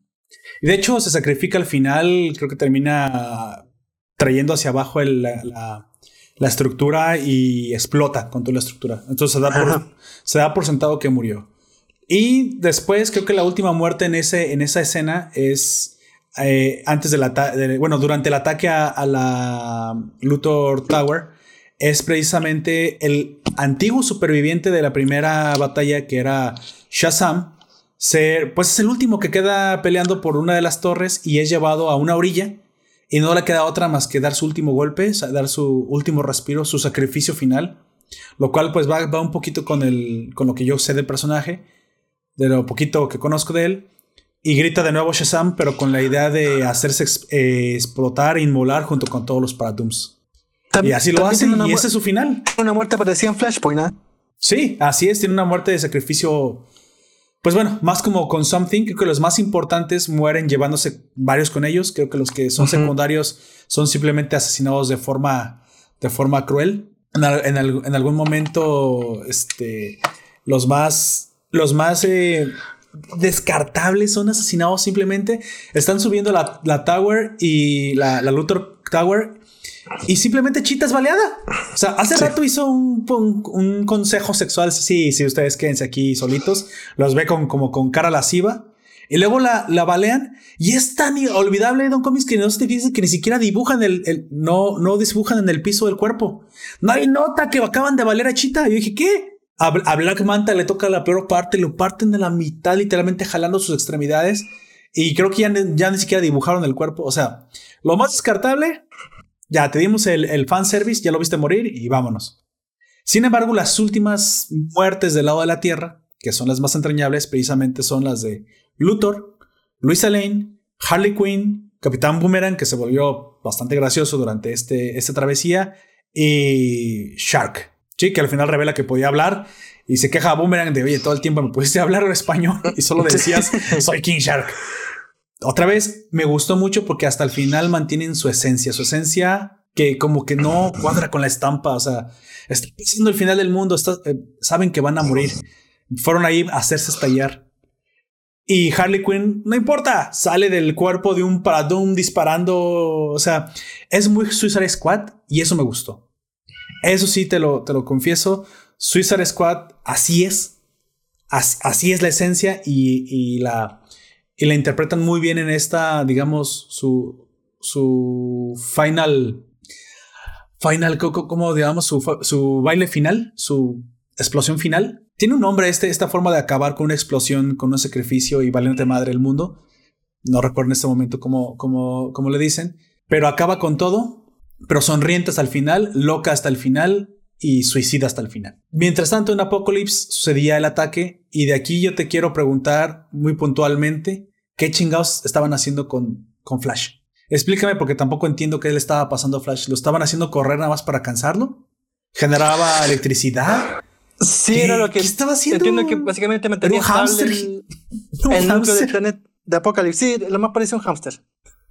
y ahí viene, después que se dan cuenta de esto, eh, viene la, la, primera mención después de Flashpoint a Flashpoint. Ah, él también se siente culpable porque él creó el Flashpoint. Sí, no te da muchas justificaciones de dónde sale esa, esa, esa deducción, ni por qué tendría que haber sido culpable él. No te dicen mucho más, eso solamente. No, no, no, me pareció tan gracioso verlo ahí pegado a una caminadora, simplemente, este, pues generando electricidad, supongo, y como hámster eterno ahí corriendo. Y un poco triste, pero estaba, al menos él estaba entero y no te diste cuenta que no le arrancaron ningún pedazo. Sin embargo, lo que le pasa a Cyborg, que pues a una le arrancan las los brazos al pobre, Luego lo fusionan literalmente con la computadora del planeta y ya nada más está su, su cabeza y su conciencia pegada. Ese está un poquito como que más cruel, ¿no? Su destino fue un poquito más, más, más horripilante.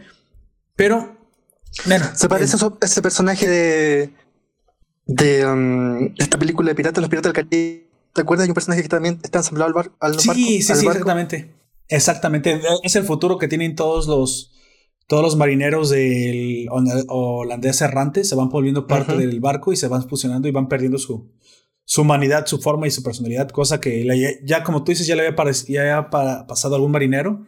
Incluso se despega y su cerebro se queda pegado a la pared. Dices, o sea, ya literalmente es un, es un fantasma. De aquí, pues creo que hay que rescatar la pelea de er, e, Etrigan, Etrogan, ¿cómo? Etrigan. Etrigan, perdón, contra la Mujer Maravilla que en algún momento pues te dejan ver que es un personaje em, sarcástico, un personaje con comentarios mordaces, medio entrañable, porque, porque es, este humor negro, pero no está a la altura de la Mujer Maravilla. Sí, es bastante bueno peleando, es bastante hábil, la, la Mujer Maravilla termina acabando con él. Cuestión que te quedas pensando, bueno, ¿qué nos supone que iban a salvarlos y ahora acaban de perder uno de los mejores guerreros? Pero esa es la excusa precisamente porque queda un hueco.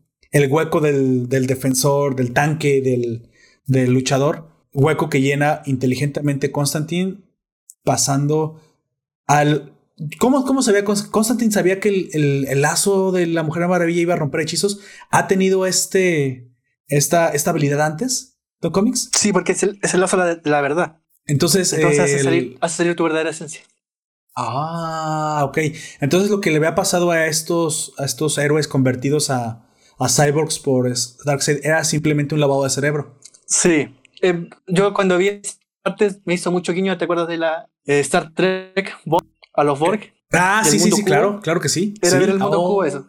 Es cierto. Que de hecho realmente no pierdas tu identidad hasta que, de hecho, la puedes recuperar solo si te desconectan de la, de la matriz Borg. Claro. Así es.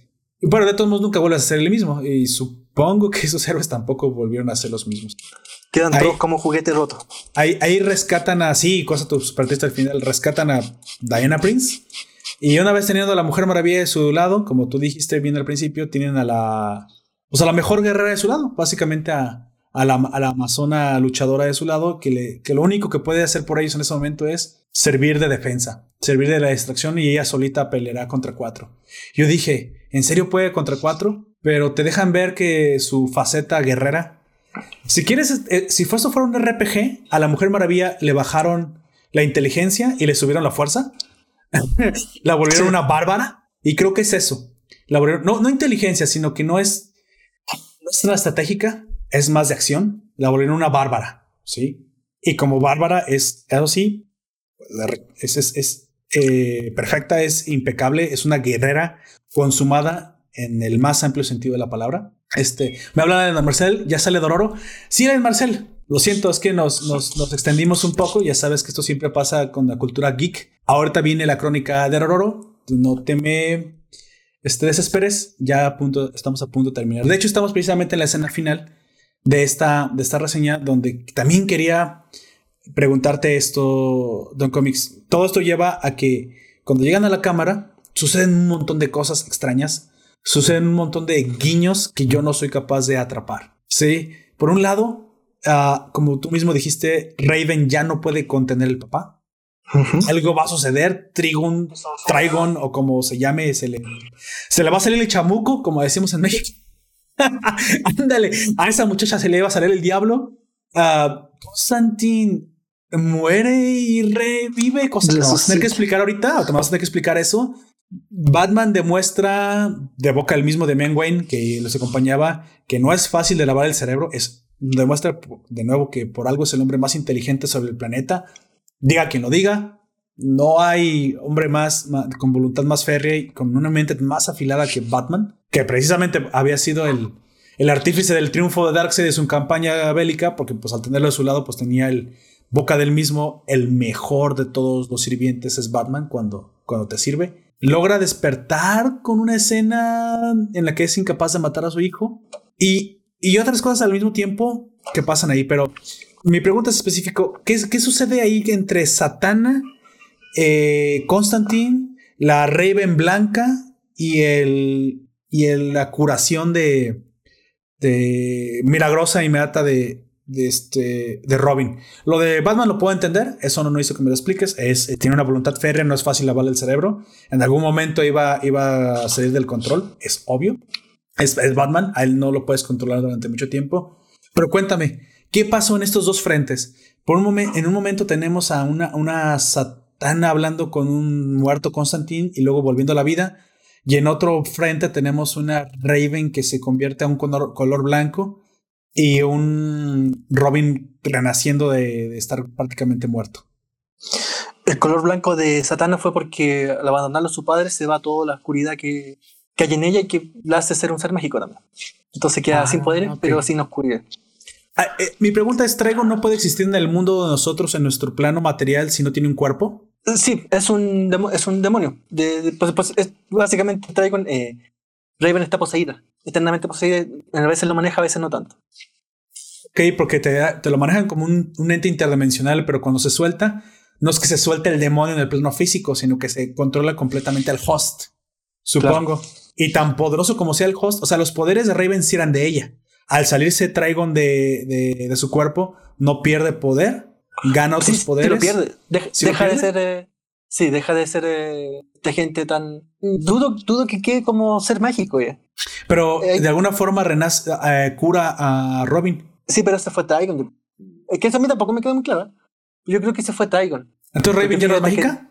¿Ya es una persona normal vestida de blanco? Me parece que no. Sí, me parece que ya no. Recuerda que ella termina, ellos terminan abrazados. Se vuelve evangelista, testigo de Jehová y fue el poder de la oración. Abrazados mirando el horizonte mientras se le acelera la, la, la, no, ¿Cómo se llamaba la, la explosión del universo?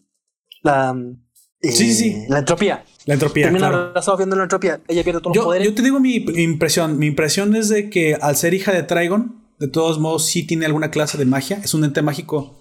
Pero no, no al nivel de, obviamente, de Constantine. Pero al final ella también hace el famoso Astarat, Mentos, Cintos. Y también sale magia de ella, ¿eh? Creo que por ahí sí nos, nos, dejan un pequeño guiño de que no es igual de poderosa que cuando tenía a su padre adentro, ya que mucho del poder es prestado.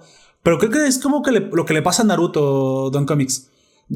Eh, no sé si usted lo sabe, pero Naruto tiene el, tiene el QB adentro. Y, por tener el QB adentro, obviamente él también es un ninja, también tiene poder ninja, pero hay un efecto secundario que impacta directamente, si quieren, la genética de, Naruto.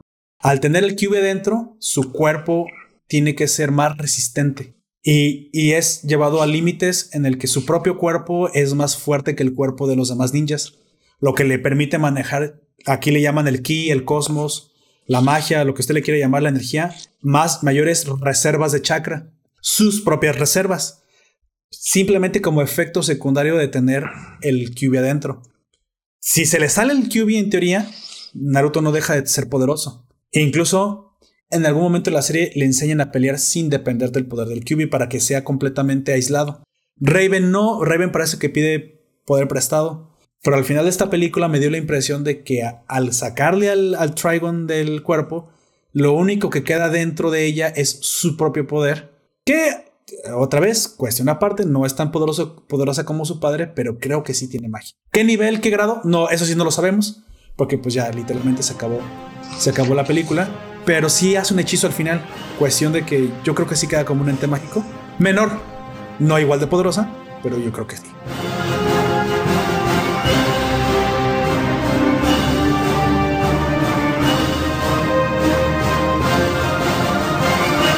a mí me queda, a mí por lo que me queda, la resolución, extraña resolución de Robin es, por lo que te por Raven, ¿no? Ah, bueno, a, lo mejor Dragon al final se apiada de su hija y le revive al novio. sí, porque que toda la película se acordó de esa. Sí, te voy a matar al novio si no me liberas. Te voy a y matar. Por eso no, ella no liberaba hasta que. Mira, Don Comics, al final Dragon era un papá, era un papá latinoamericano.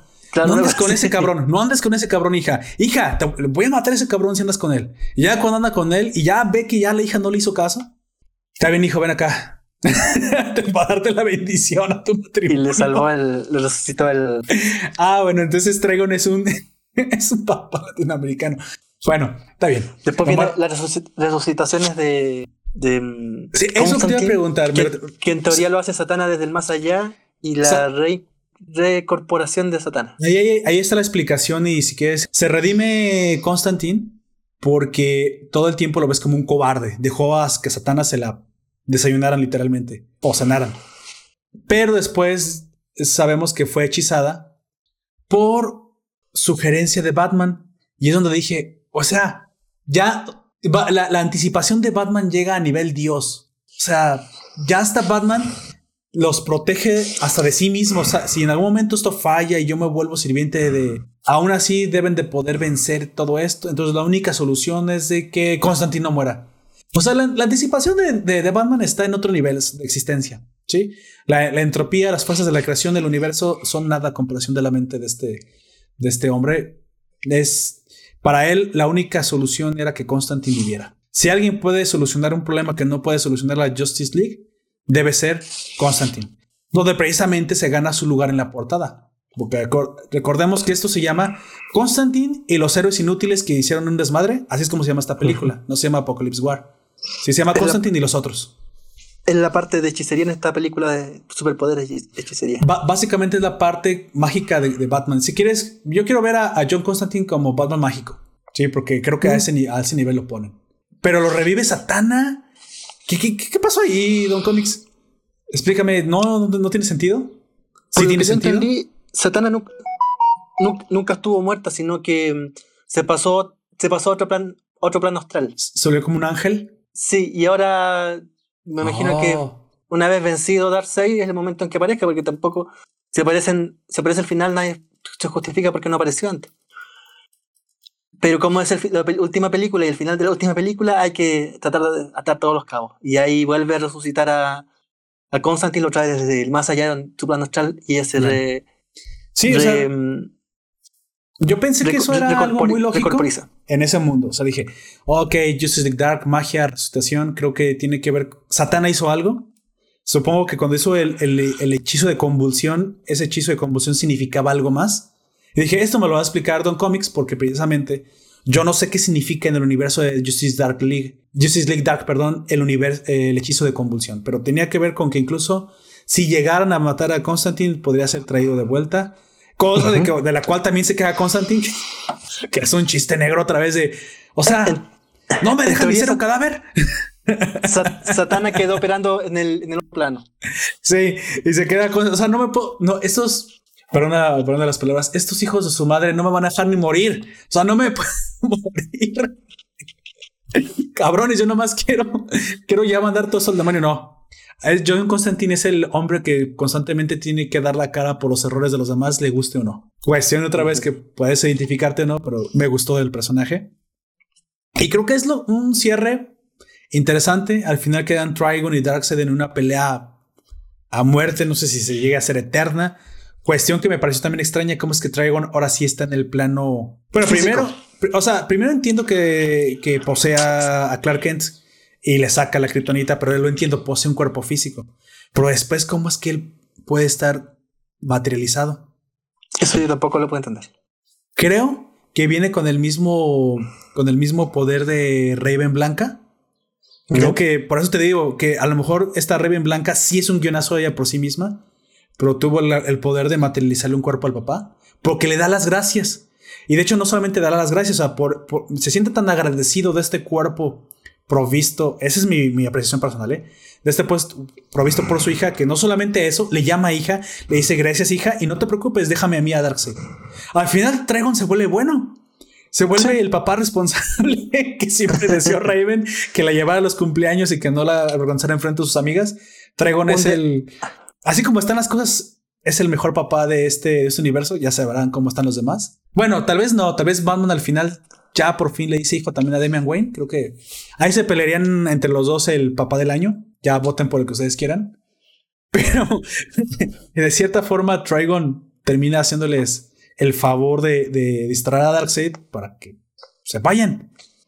Palabras del mismo, del mismo pobre cyborg que simplemente es una mancha en la pared que debe morir. Es para que no se den cuenta que estos canijos se van a caer aquí encerrados el resto de la eternidad. Pues en que te quedas, entonces, ¿y tú? Mm, pues yo aquí me quedo. Sí. Otra vez, un sacrificio de un, de un héroe importante. Bueno, hay que decir que también fue John Constantine el que descubre a, que Flash fue el que, que originó el Flashpoint. ¿Recuerdas que se mete en su cabeza y ve la, la, Flashpoint? Ah, ahí es donde él se entera precisamente para poder decir, ahora sí, en el final, pues eh, yo nada más quiero comentarte algo antes de ya cerrar el podcast, porque ya acabamos con los puntos importantes. No quería que fuera una narración de toda la película y creo que me salté varias cosas para nada más decirte lo más importante. No, la gente que lo está escuchando, si realmente la, quiere ver y no la ha visto, la va a disfrutar. Yo les digo que la van a disfrutar. Las partes sangrientas existen porque es un universo adulto, pero van a, si les gusta el anime, les va a gustar. Tal cual, yo creo que no lo, no lo puede haber hecho de forma mejor, como lo dijo Don Comics. Tiene un mucho guiño. aparece en los Uchiha. Ya se imaginarán qué tanto guiño es. ¿Qué tanto guiño hay ahí? Este, pero bueno, es, es, es, es más como los asiáticos occidentalizan cosas. Esto está más asiaticizado. Está más orientalizado, perdón. esto, que eso está muy occidental en los cómics, lo, lo, orientalizan, así como ya hemos visto que hay materiales orientales que occidentalizan. En una combinación bastante curiosa que, trae lo mejor de ambos mundos y lo hace bastante comercial. Y como es comercial, pues va a gustar. Ya si te quieres profundizar, no es el universo para profundizar. Hay otros que nos comentará ahorita Don Comics al final. Pero para disfrutarlo en una tarde, verte una película en tu televisión, con tus amigos, con tu pareja, comiendo unas palomitas, tomando un refresco, lo vas a disfrutar muchísimo. Así lo disfruté yo y me encantó. Sí, en un momento sí me, mantuvo al borde de la. del. Sobre todo en las muertes, porque yo no las esperaba. No sabía que eso iba a pasar. Yo lo había visto antes. Ya había visto eh, destripados en, en DC. Ya, ya sabía que eso sucedía.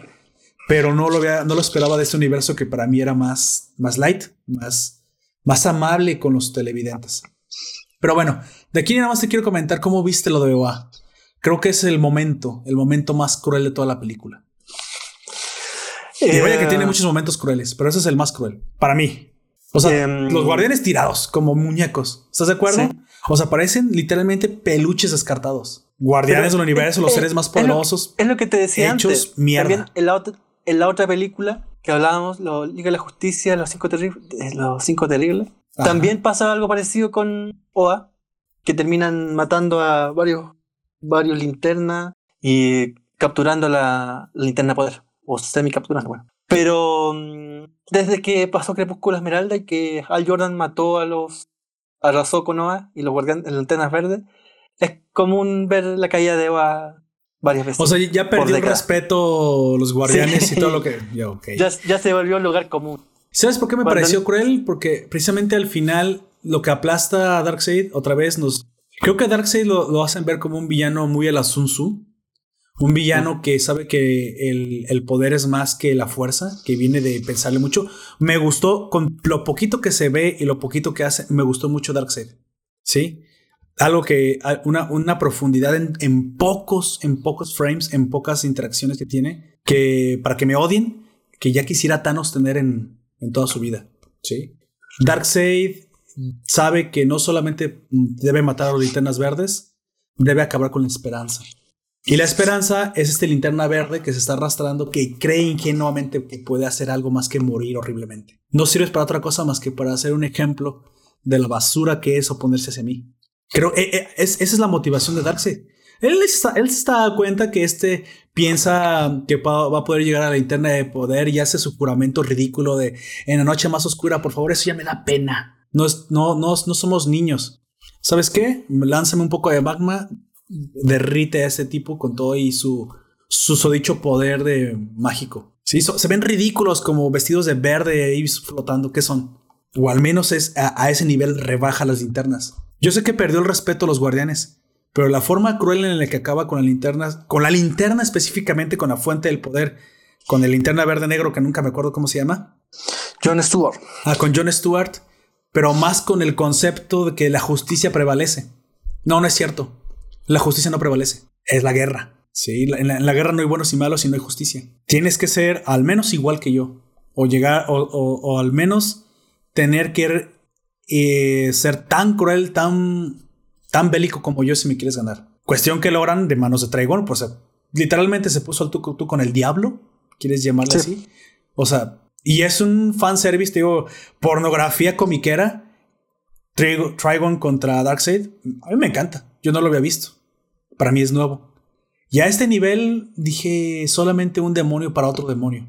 Sí, porque siendo que se tiene que quedar ahí peleando eternamente con Darkseid para que los deje ir a Superman. Alguien tenía que ocupar ese lugar. Y lo ocupa felizmente el recién reformado papá que ahora sí manda para la, para la manutención de la hija. ¿Sí? que, es, que es Trigon. O al menos eso fue lo que más me encantó de la escena de Oa. ¿Qué opinas tú, Don? ¿Te gustó esa escena o simplemente ya estabas tan acostumbrado a que trapearan el piso con los guardianes que te pareció otra más? Eh, la encontré interesante. John Stewart aparece poco, más aparece Hal Jordan en la última en las últimas interacciones de la Liga de la Justicia. Y, la otra, la del Timbers, está apareciendo la, la Green Later Latina, eh, Rosa Cruz, no sé si te suena una que es mitad mexicana, mitad gringa. Fíjate que no, me he tenido la oportunidad de verla. Qué bueno, una, una latina ahí haciendo protagónica. Sí. Y... No me la he visto antes, en todos lados. Claro, igual tiene un, proceso de. No, bueno, lo que pasa es que ya, hay más etnias, pues. O sea, pero mira, yo realmente, y es una cuestión aparte que, perdón que te interrumpa, pero a mí no me interesa la etnia. ¿eh? A, mí, a mí me interesa un comino que sean inclusivos. Si no lo quieren ser, no importa que todos sean blancos. A mí eso no me interesa. A mí me construyes el personaje. Y sabes que a lo mejor eso es lo bueno de los otakus. Una cosa que sí los voy a defender es que todos los asiáticos son blancos. Bueno, amarillos, si quieres ser racista. Pero todos son tintes blanca. ¿Sí? Ahí no hay multietnicidad, todos son igualitos. Y no importa. De hecho, hasta tratan de hacerlos diferentes con los pelos de color verde, morados, de donde sale la famosa frase monas chinas. ¿Por qué? Porque lo que diferencia a un buen personaje de otro no es el color de su piel y no tiene por qué hacerlo, es la profundidad del personaje. Y los asiáticos, al ser tan homogéneos, se esfuerzan por ser tan diferentes en sus personalidades, en sus motivaciones, en lo pintoresco que son sus personajes. No es simplemente, mira, este personaje es importante porque, ah, porque es Spider-Man y es negro. No, no es cierto, me parece un asco. Y a lo mejor hasta porque es negro me parece un asco porque tiene costumbres que no encuentro tan, tan conectadas con Spider-Man. ¿Sí, ¿Sí me explico a dónde voy? Yo, eso, eso a mí personalmente me, da como que es el. Me parece que es una, una forma barata de dar personalidad a un personaje. Sí, ah, lo hice multiétnico y ya tiene un plus. No es cierto, no tiene un plus. Lo tendrá cuando tú, cuando tú demuestres por qué es entrañable ese personaje. O al menos así pienso yo, ¿eh? Que, que la salida fácil es hacerlo multiétnico y a mí no me parece que eso debería ser un, una salida fácil. que trabajen, que lo hagan este mejor. Pero bueno, Continuemos, Don Comics. Dígame, el final de esta serie. ¿Cómo vio esta escena donde están los héroes derrotados, tristes? Me pareció feo, ¿eh? Me, pareció llegador ver a la, a una modificada, horrible Starfire, que pensé que estaba muerta porque la habían partido a la mitad, mecánica, con una, con una, una mandíbula metálica, abrazando a un Ala Nocturna revivido por el pozo de Lázaro y quién sabe qué, qué demonios le pasó con su mente. Envuelto en, envuelto en, una, en, un chaleco de fuerza. Exactamente, este, una, se, lamenta Mera, creo que no sé si se lamenta por perder a Aquaman o por ser ahora una serpiente metálica, o sea, pero desmoralizante, eso es lo que voy.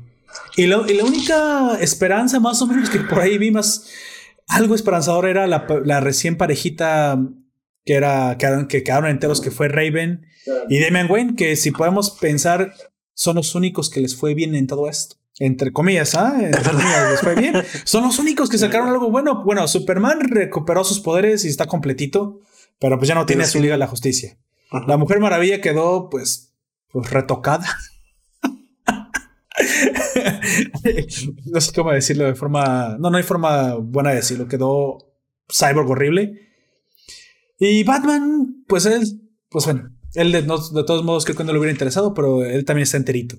Oye, por cierto, ¿viste que en algún momento matan a Terry, a Batman del futuro? ¿Sí lo viste por ahí? En el ataque a las torres, por ahí derriban a Batman del futuro, lo cual me pareció tan extraño. Ah, sí, sí, sí, sí, sí, Dije, oye, ese es Terry, lo acaban de derribar. Yo solo lo comento porque nunca lo había visto. Hay como unos 6, 7 personajes que tienen como pequeños flash ¿Cameos? ataque a las torres. Sí, son como cameos, ¿no? Que de repente. Sí, dije, bueno, derribaron a Terry, bueno, duró como 20, no como 20, como 2 segundos y ya. Pero bueno, esta escena desmoralizadora frente a la torre Titan destruida, ¿cómo la viste, Don Comics? ¿Cómo viste este final? ¿Te gustó? ¿Lo hubieras hecho diferente?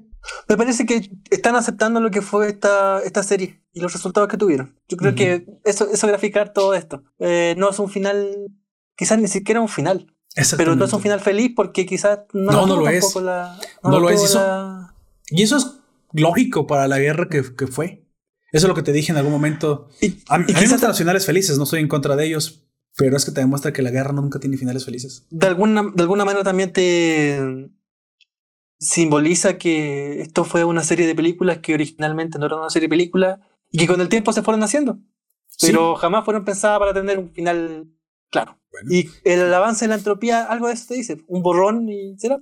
sí, exactamente, creo que es, eh, tú mismo como espectador ya dices, oye Barry, ya, borra esto, weón, borra esto, esto quedó tan mal en serio, este, me causa tristeza. Si tú te metes en los personajes y realmente te gusta meterte en, su pellejo, aunque sean animaciones, si sientes una, una, una, una sensación desangeladora. Un poco, sí, hay una esperanza por un lado, la única parejita que le fue bien.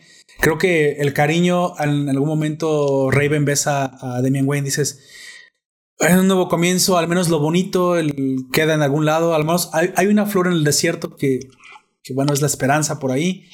Pero en general, todo se fue al demonio. Y bueno, termina simplemente va dando las mismas malas noticias que siempre da. De bueno, pues miren, esto no acabó bien. Este se acabó el 30% del planeta y pues nos vamos a ir al demonio todos. De todos modos, no salvamos nada. En serio, en serio, no salvamos nada. Todo esto fue para nada. Sí, pues todo esto fue para nada. El sufrimiento, los movimientos, los asesinatos, todo lo que pasó. En serio, nada se puede hacer. No. Fue para terminar peor. Nada se puede. Sí. Hijos de su madre. Qué buen mal final. Porque a mí me gusta, me gusta esta dualidad, me gusta esta tragicomedia que dices, hijo, no todo es bueno, aunque había partes buenas, tampoco era que todo se vaya al demonio, pues te dices, no, pues me suicido. Pero bueno, dice, dice Constantine muy atinadamente, muy atinadamente, eh, ya sabes lo que tienes que hacer, Flash. ah, llévate, llévate esto y no vuelvas porque no me, una vida así no la quiero. Llevemos a Flash como casi termina Flashpoint corriendo con un incierto. ¿Y sabes por qué, por qué lo hacen? Porque creo que hubieran, en, hubieran hecho enfurecer a los fans. Porque imagínate nada más que Flash estuviera muerto y no se puede volver en el tiempo. De hecho, no se volverá sin se cierta bien, pero al menos te da un guiño de esperanza a que esto puede volverse a escribir de una mejor manera. Y por eso lo dejaron vivo. Pero si se acaba y Flash te dice, ¿sabes qué? Oh, mira, que le hubieran cortado las piernas a Flash. Eso, hubiera, eso me hubiera encantado. Cuando me hubiera encantado, pues, pero hubiera estado de no manches, entonces no vas a poder volver a, caminar y eso es tu fuerza. Hubiera, sido cruel el destino para Barry Allen. Este. Y si se acaba así, ¿qué crees que pasa? O sea, los fans iban a estar, pero iban a querer quemar los estudios Warner. ¿Cómo es posible que entonces qué? Pero ¿no crees que hubiera sido un final más ad hoc para este, para el tono que nos quiso dar esta película? Como te digo, me parece que simboliza todo lo que fue esta, esta saga. Arreglar la carga en el camino y se verá. Y al final, como no podía tener otro porque nunca tuvo un principio claro, Ajá. era la entropía. Y esto fue algo que te expresa. Esa, Eso que. Estoy de acuerdo. Me, parece, en el fondo, me parece cierto. Que lo, que te. Aquí, aquí vamos a quemar todos los. Todo, aquí se quema el estudio completo. Eso es lo que intenta decirte dar eh, Justice League eh, War, es que aquí quemamos el estudio completo de los personajes. Despídanse, sean felices y nos vemos en otro, momento con, otro, con otra gente. Y fíjate que se acaba con el, con el icono de Warner y ya nomás esperaba que Porky saliera. Eso es todo, eso es todo, eso es todo, eso es todo, eso es todo, eso es todo amigos. Bueno, creo que sí. Creo que mi pregunta es, ¿te gustó el final? O sea, básicamente ese es el final que crees que merecía. Yo creo que sí. Creo que estuvo bien. Creo que fue muy adecuado a, lo que vimos. Y la mera verdad, estoy deseoso de ver lo que sigue.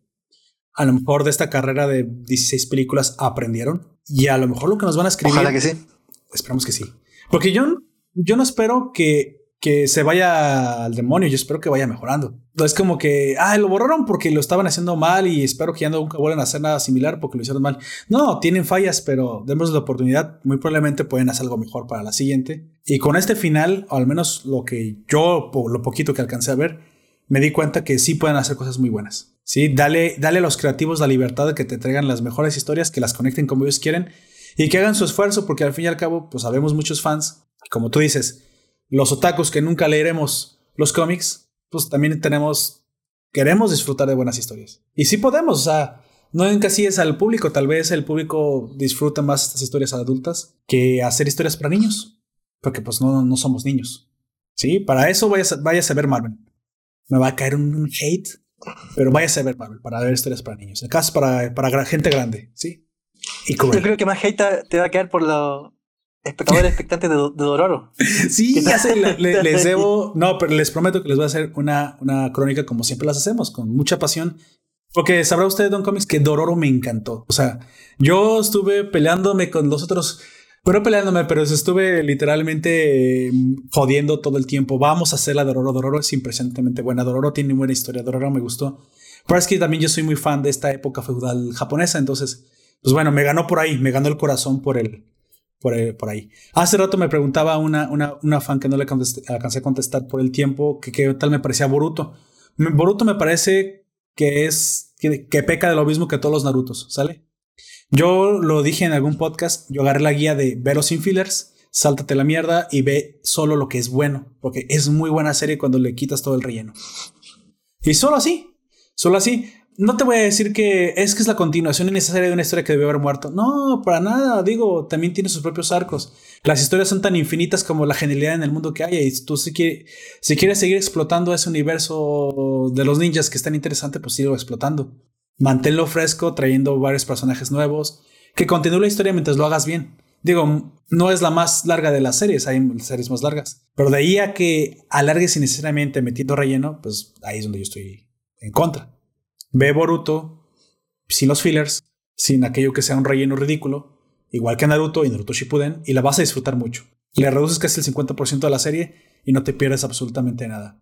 Ahora que si disfruto Boruto como disfruto Naruto, probablemente no, pero siento que es porque tiene un, un público diferente. Y para mí lo más disfrutable fue Naruto Shippuden, no fue el Naruto original, realmente lo que más me gustó en la historia fue Shippuden, pero también creo que Boruto, cuando termine, la veré completa de nuevo, toda.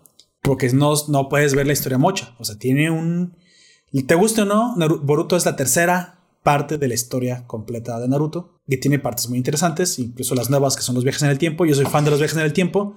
Me parece que es un recurso que tuvieron que utilizar como la nostalgia. Pero la nostalgia también vende, entonces no importa que lo utilicen. También la tienen que utilizar bien, porque nostalgia por nostalgia no sirve. ¿sí? Así que me parece, eh, eh, contestando al comentario de esta oyente, sí me gusta Boruto. Y creo que cuando termine, la veré completa de nuevo, como hice con todos los demás Narutos. Y me preguntaron por ahí que si haré alguna vez Kimetsu no Yaiba. Claro, Kimetsu no Yaiba es de las mejores, es de las más grandes. Estamos esperando que, que llegue el momento de hablar de ella. Y es un shonen también muy interesante. Ahora sí que son de esas historias que Don Comics, en algún momento estoy seguro que, que ya cuando esté cansado y sin nada que ver, podrá disfrutar que son los shonens, los shonens asiáticos, porque los shonens suelen ser historias más digeribles, más rápidos de digerir, que tienen una historia autoconclusiva, un inicio y un final, y no tienen 30, 40 años de, historia, y que suelen ser para personas que disfrutan de historias rápidas. Los shonen son así. Los, los no, no, no, este, no te piden demasiado de tu parte.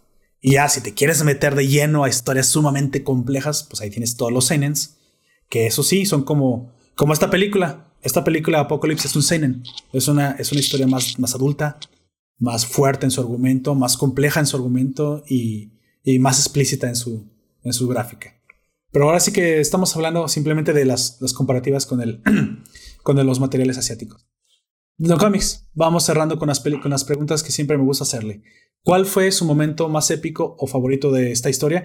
Yo sé que a lo mejor no, no es de sus favoritas, pero dentro de lo bueno o de lo mejorcito que tiene que ofrecer, ¿qué es lo que usted sí recomendaría? ¿Qué, qué parte específicamente sí le pareció un acierto?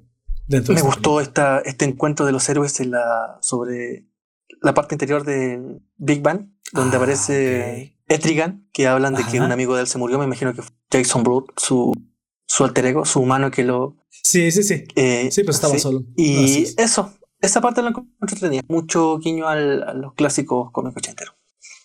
A usted le ganó lo ganaron por la nostalgia, Don Comics. Sí. Pues es lo que te digo, es bueno. O sea, si te saben ganar con la nostalgia, adelante, aquí la tienes toda. Sí, sí, pero hazlo bien. Tráeme un momento nostálgico que me haga vivir esos momentos. ¿Cuál fue lo, el personaje que más... Bueno, vamos a cambiar. Voy a cambiarlo. ¿Cuál fue su muerte favorita, Don Comics, de toda la película? Así la, em. la, que más la haya disfrutado, así, sí, baños de sangre, como, como si estuviera jugando Mortal Kombat. El fatality que más le gustó. Ándale, esa es la palabra. ¿Cuál fue el fatality que más le gustó? Comics. Me gustó yo creo que la parte, la última escena, la, última que no, muerte total, pero pre-muerte, los personajes siendo atrapados por la nada. Ah, ok, eso es lo que por más, la Esa sí, la amenaza, que al final hablábamos de una historia sin fin. Sí. Es lo que hace el personaje. O sea, el, el, borrón completo del universo, eso fue lo que te busqué. Que todo se vaya al demonio. Vaya. el Otakuverse. Exactamente, llévate esta guana y no me la vuelvas a traer. Bueno, pues, ellos mirando el horizonte y esperándola nada. Eso, eso es lo más entretenido. Sí, sí, sí. ¿Qué le. Bueno, vamos a cambiar la. Y la tercera pregunta. Mm, para usted, ¿cuál fue el, el héroe mejor adaptado en esta, en esta película? Em, por lo que hizo en la saga, a mí me gustó. Me gustó Batman.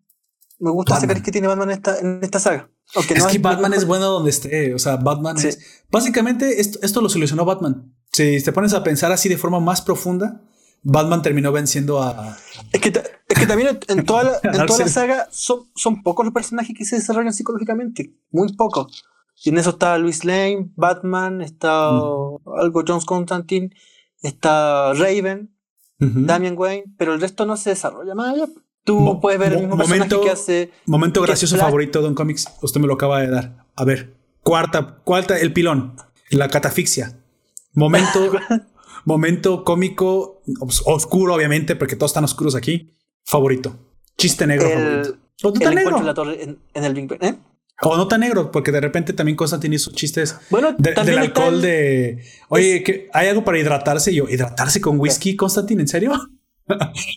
Esa, esa mirada lujuriosa, eh, graciosa de Chita a, lo, ah, el, chiste sexual. Pero es que ni siquiera es un chiste como tú dices, es con la pura mirada, o sea, los juzga con una intensidad Chita. y es la aparición de Chita. Si te si te, si te, metes a la cabeza de Chita, Chita está diciendo, sí, yo también recuerdo cuando venía a descansar. Sí, sí, claro. sí, sí, sí, sí, me quedo con eso también en cómics pues bueno, yo ya lo dije, mi momento favorito, nueva situación es OA, la invasión de OA me, encantó.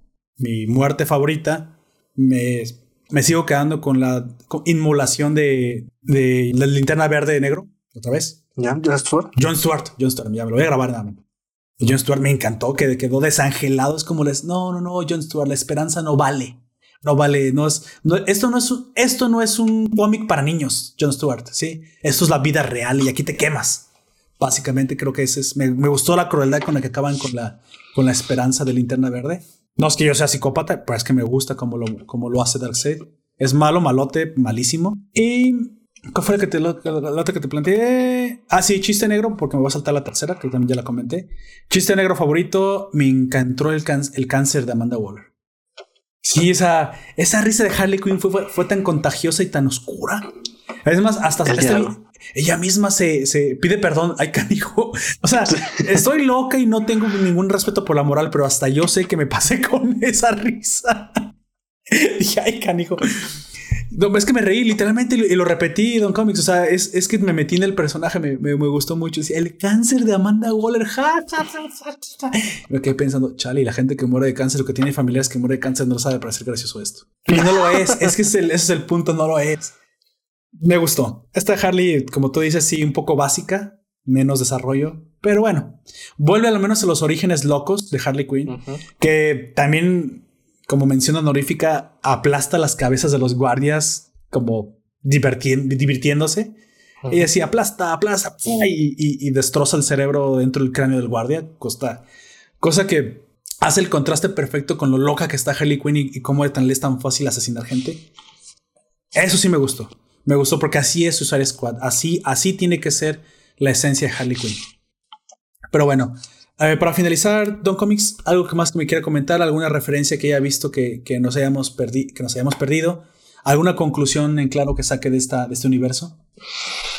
Em, que fue un universo que se hizo y que esperemos que lo próximo por venir sea mejor. Y con todo, recomendar siempre el Teamverse. Eh, sí, de hecho, de ese cómics. vamos planeándolo. Hablemos algo del Teamverse en un futuro también.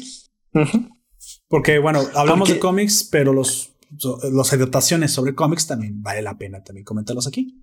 El lugar Ese dibujo es, bueno, la, estética y el dibujo a mí es precioso. Siempre me ha gustado, creo que siempre me va a gustar. Pues bueno, yo también creo que concluiré que esta, esta película, para, como dijo tal cual, creo que se resume en el término genial que dijo Don Comics, es un otakuverse. Es para el mogul promedio, es para el fan promedio. Si tú disfrutaste las películas de Marvel en, en el cine, las de DC, si no eres tan conocedor de cómics, si no te quieres realmente meter a los cómics, este es el lugar para ti, las, las vas a disfrutar. Unas más, otras menos. No, no, no porque eh, sean otakuvers quiere decir que todas sean buenas. Ya nos comentaba cuando hicimos el recuento al principio del podcast. Unas son muy flojitas, otras son más entrañables. Pero al final el cierre es Apocalypse War y cierra bien. O sea, creo que le echaron la carne al asador. Creo que querían que el cierre... Normalmente solemos recordar más el cierre que el transcurso. Así somos los humanos. Y pues quisieron dejar el último sabor de boca dulce. O amargo, tal vez, que es lo que querían pero bien hecho. En ese punto no tengo nada que criticarles, creo que hicieron bien su trabajo. Las referencias a, los Uchiha me siguen, me siguen este, dando mucha risa, creo que es un acierto para los, los otakus, para los que nos gusta el anime, pero la crueldad misma y la, la desangelado del final, creo que es un sello DC que me gusta ver, que me gusta que no, que no porque no a todo el mundo le guste, no lo ponen, Tienen, saben cuál es su mercado, al menos en animación, y es, y es lo que quiero que me den, ¿sí? Por eso los veo. Si comienzo a ver finales Marvel, todos felices y contentos, los dejo de ver. Porque mejor me pongo a ver Marvel. Sí, tienen su propia identidad.